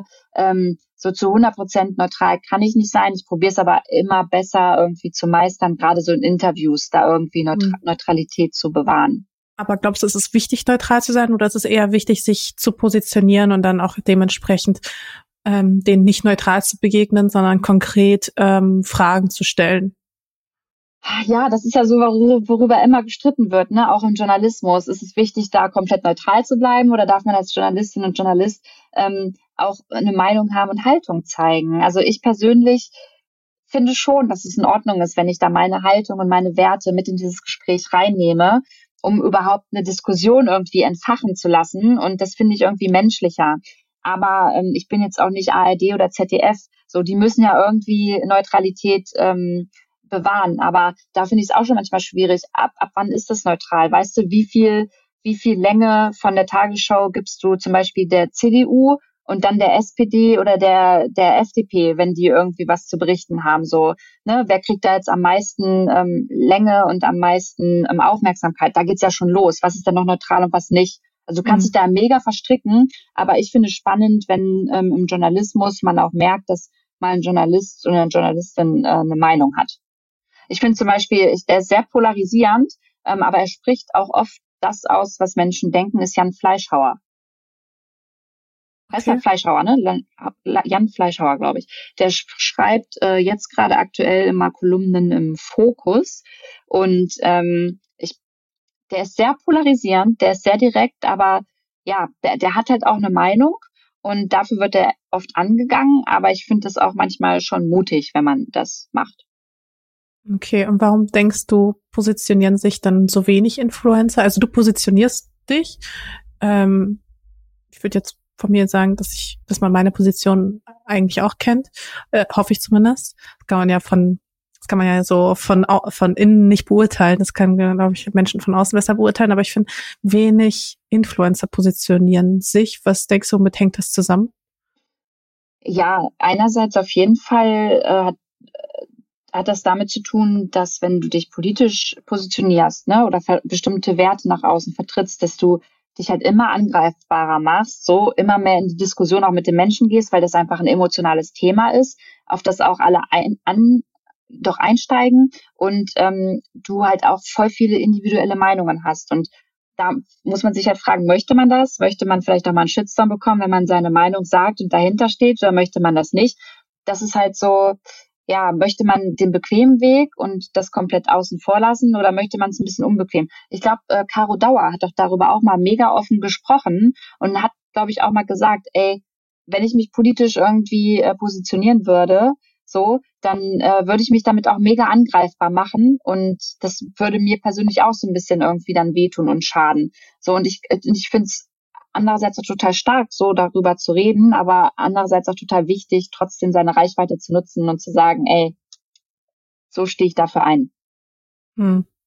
Hatten wir bei der Europawahl, da haben wir jetzt auch nicht Obwohl, da haben ja relativ viele mitgemacht, ne? ja, doch, da haben ziemlich viele mitgemacht und das ist, finde ich, auch so ein einfaches Thema, sage ich mal, um sich zu mhm. positionieren. Mhm. Also es gibt ja auch wenig äh, Argumente, die dagegen sprechen. Also mir fällt jetzt keins wirklich ein, wo ich sage, hey, das, deswegen bin ich gegen Europa. Also ich glaube, es ist einfach ein sehr, sehr einfaches Thema, sich mhm. zu positionieren.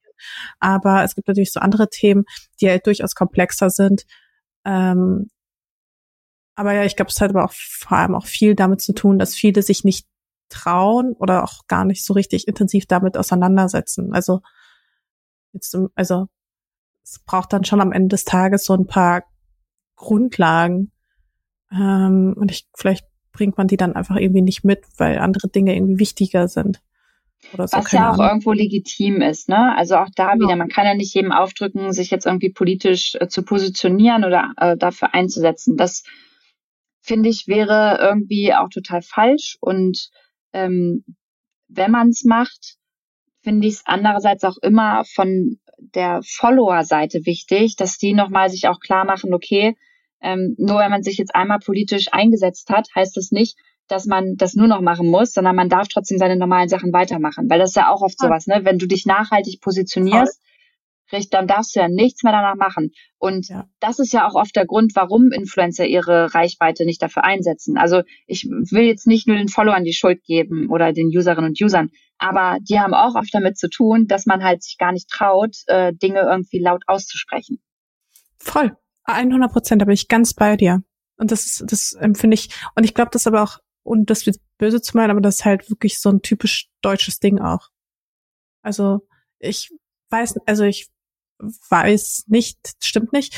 Ich weiß schon, dass es woanders nicht so extrem ist, dass man nicht, wenn man zum Beispiel irgendwie in Frankreich oder in Amerika oder so irgendwie sich ein bisschen nachhaltig positioniert, dass es dann einem auch verziehen wird, wenn man dann vielleicht auch mal Werbung macht für einen Konzern, der dessen entfernte Tochterfirma dann irgendwie, keine Ahnung, mhm. dass er nicht nachhaltig ist. Oder ähm, zum Beispiel Unternehmen, die sagen, okay, wir befinden uns halt gerade auf dem Weg der Nachhaltigkeit wir möchten das irgendwie kommunizieren und uns ist das auch wichtig, uns da auch zu positionieren, auch langfristig zu positionieren, aber wir können jetzt nicht unser großes globales Unternehmen von jetzt auf gleich umstellen, sondern es sind einzelne Zwischenschritte nötig und die wollen wir aber auch schon kommunizieren, dann ist es auch fair enough.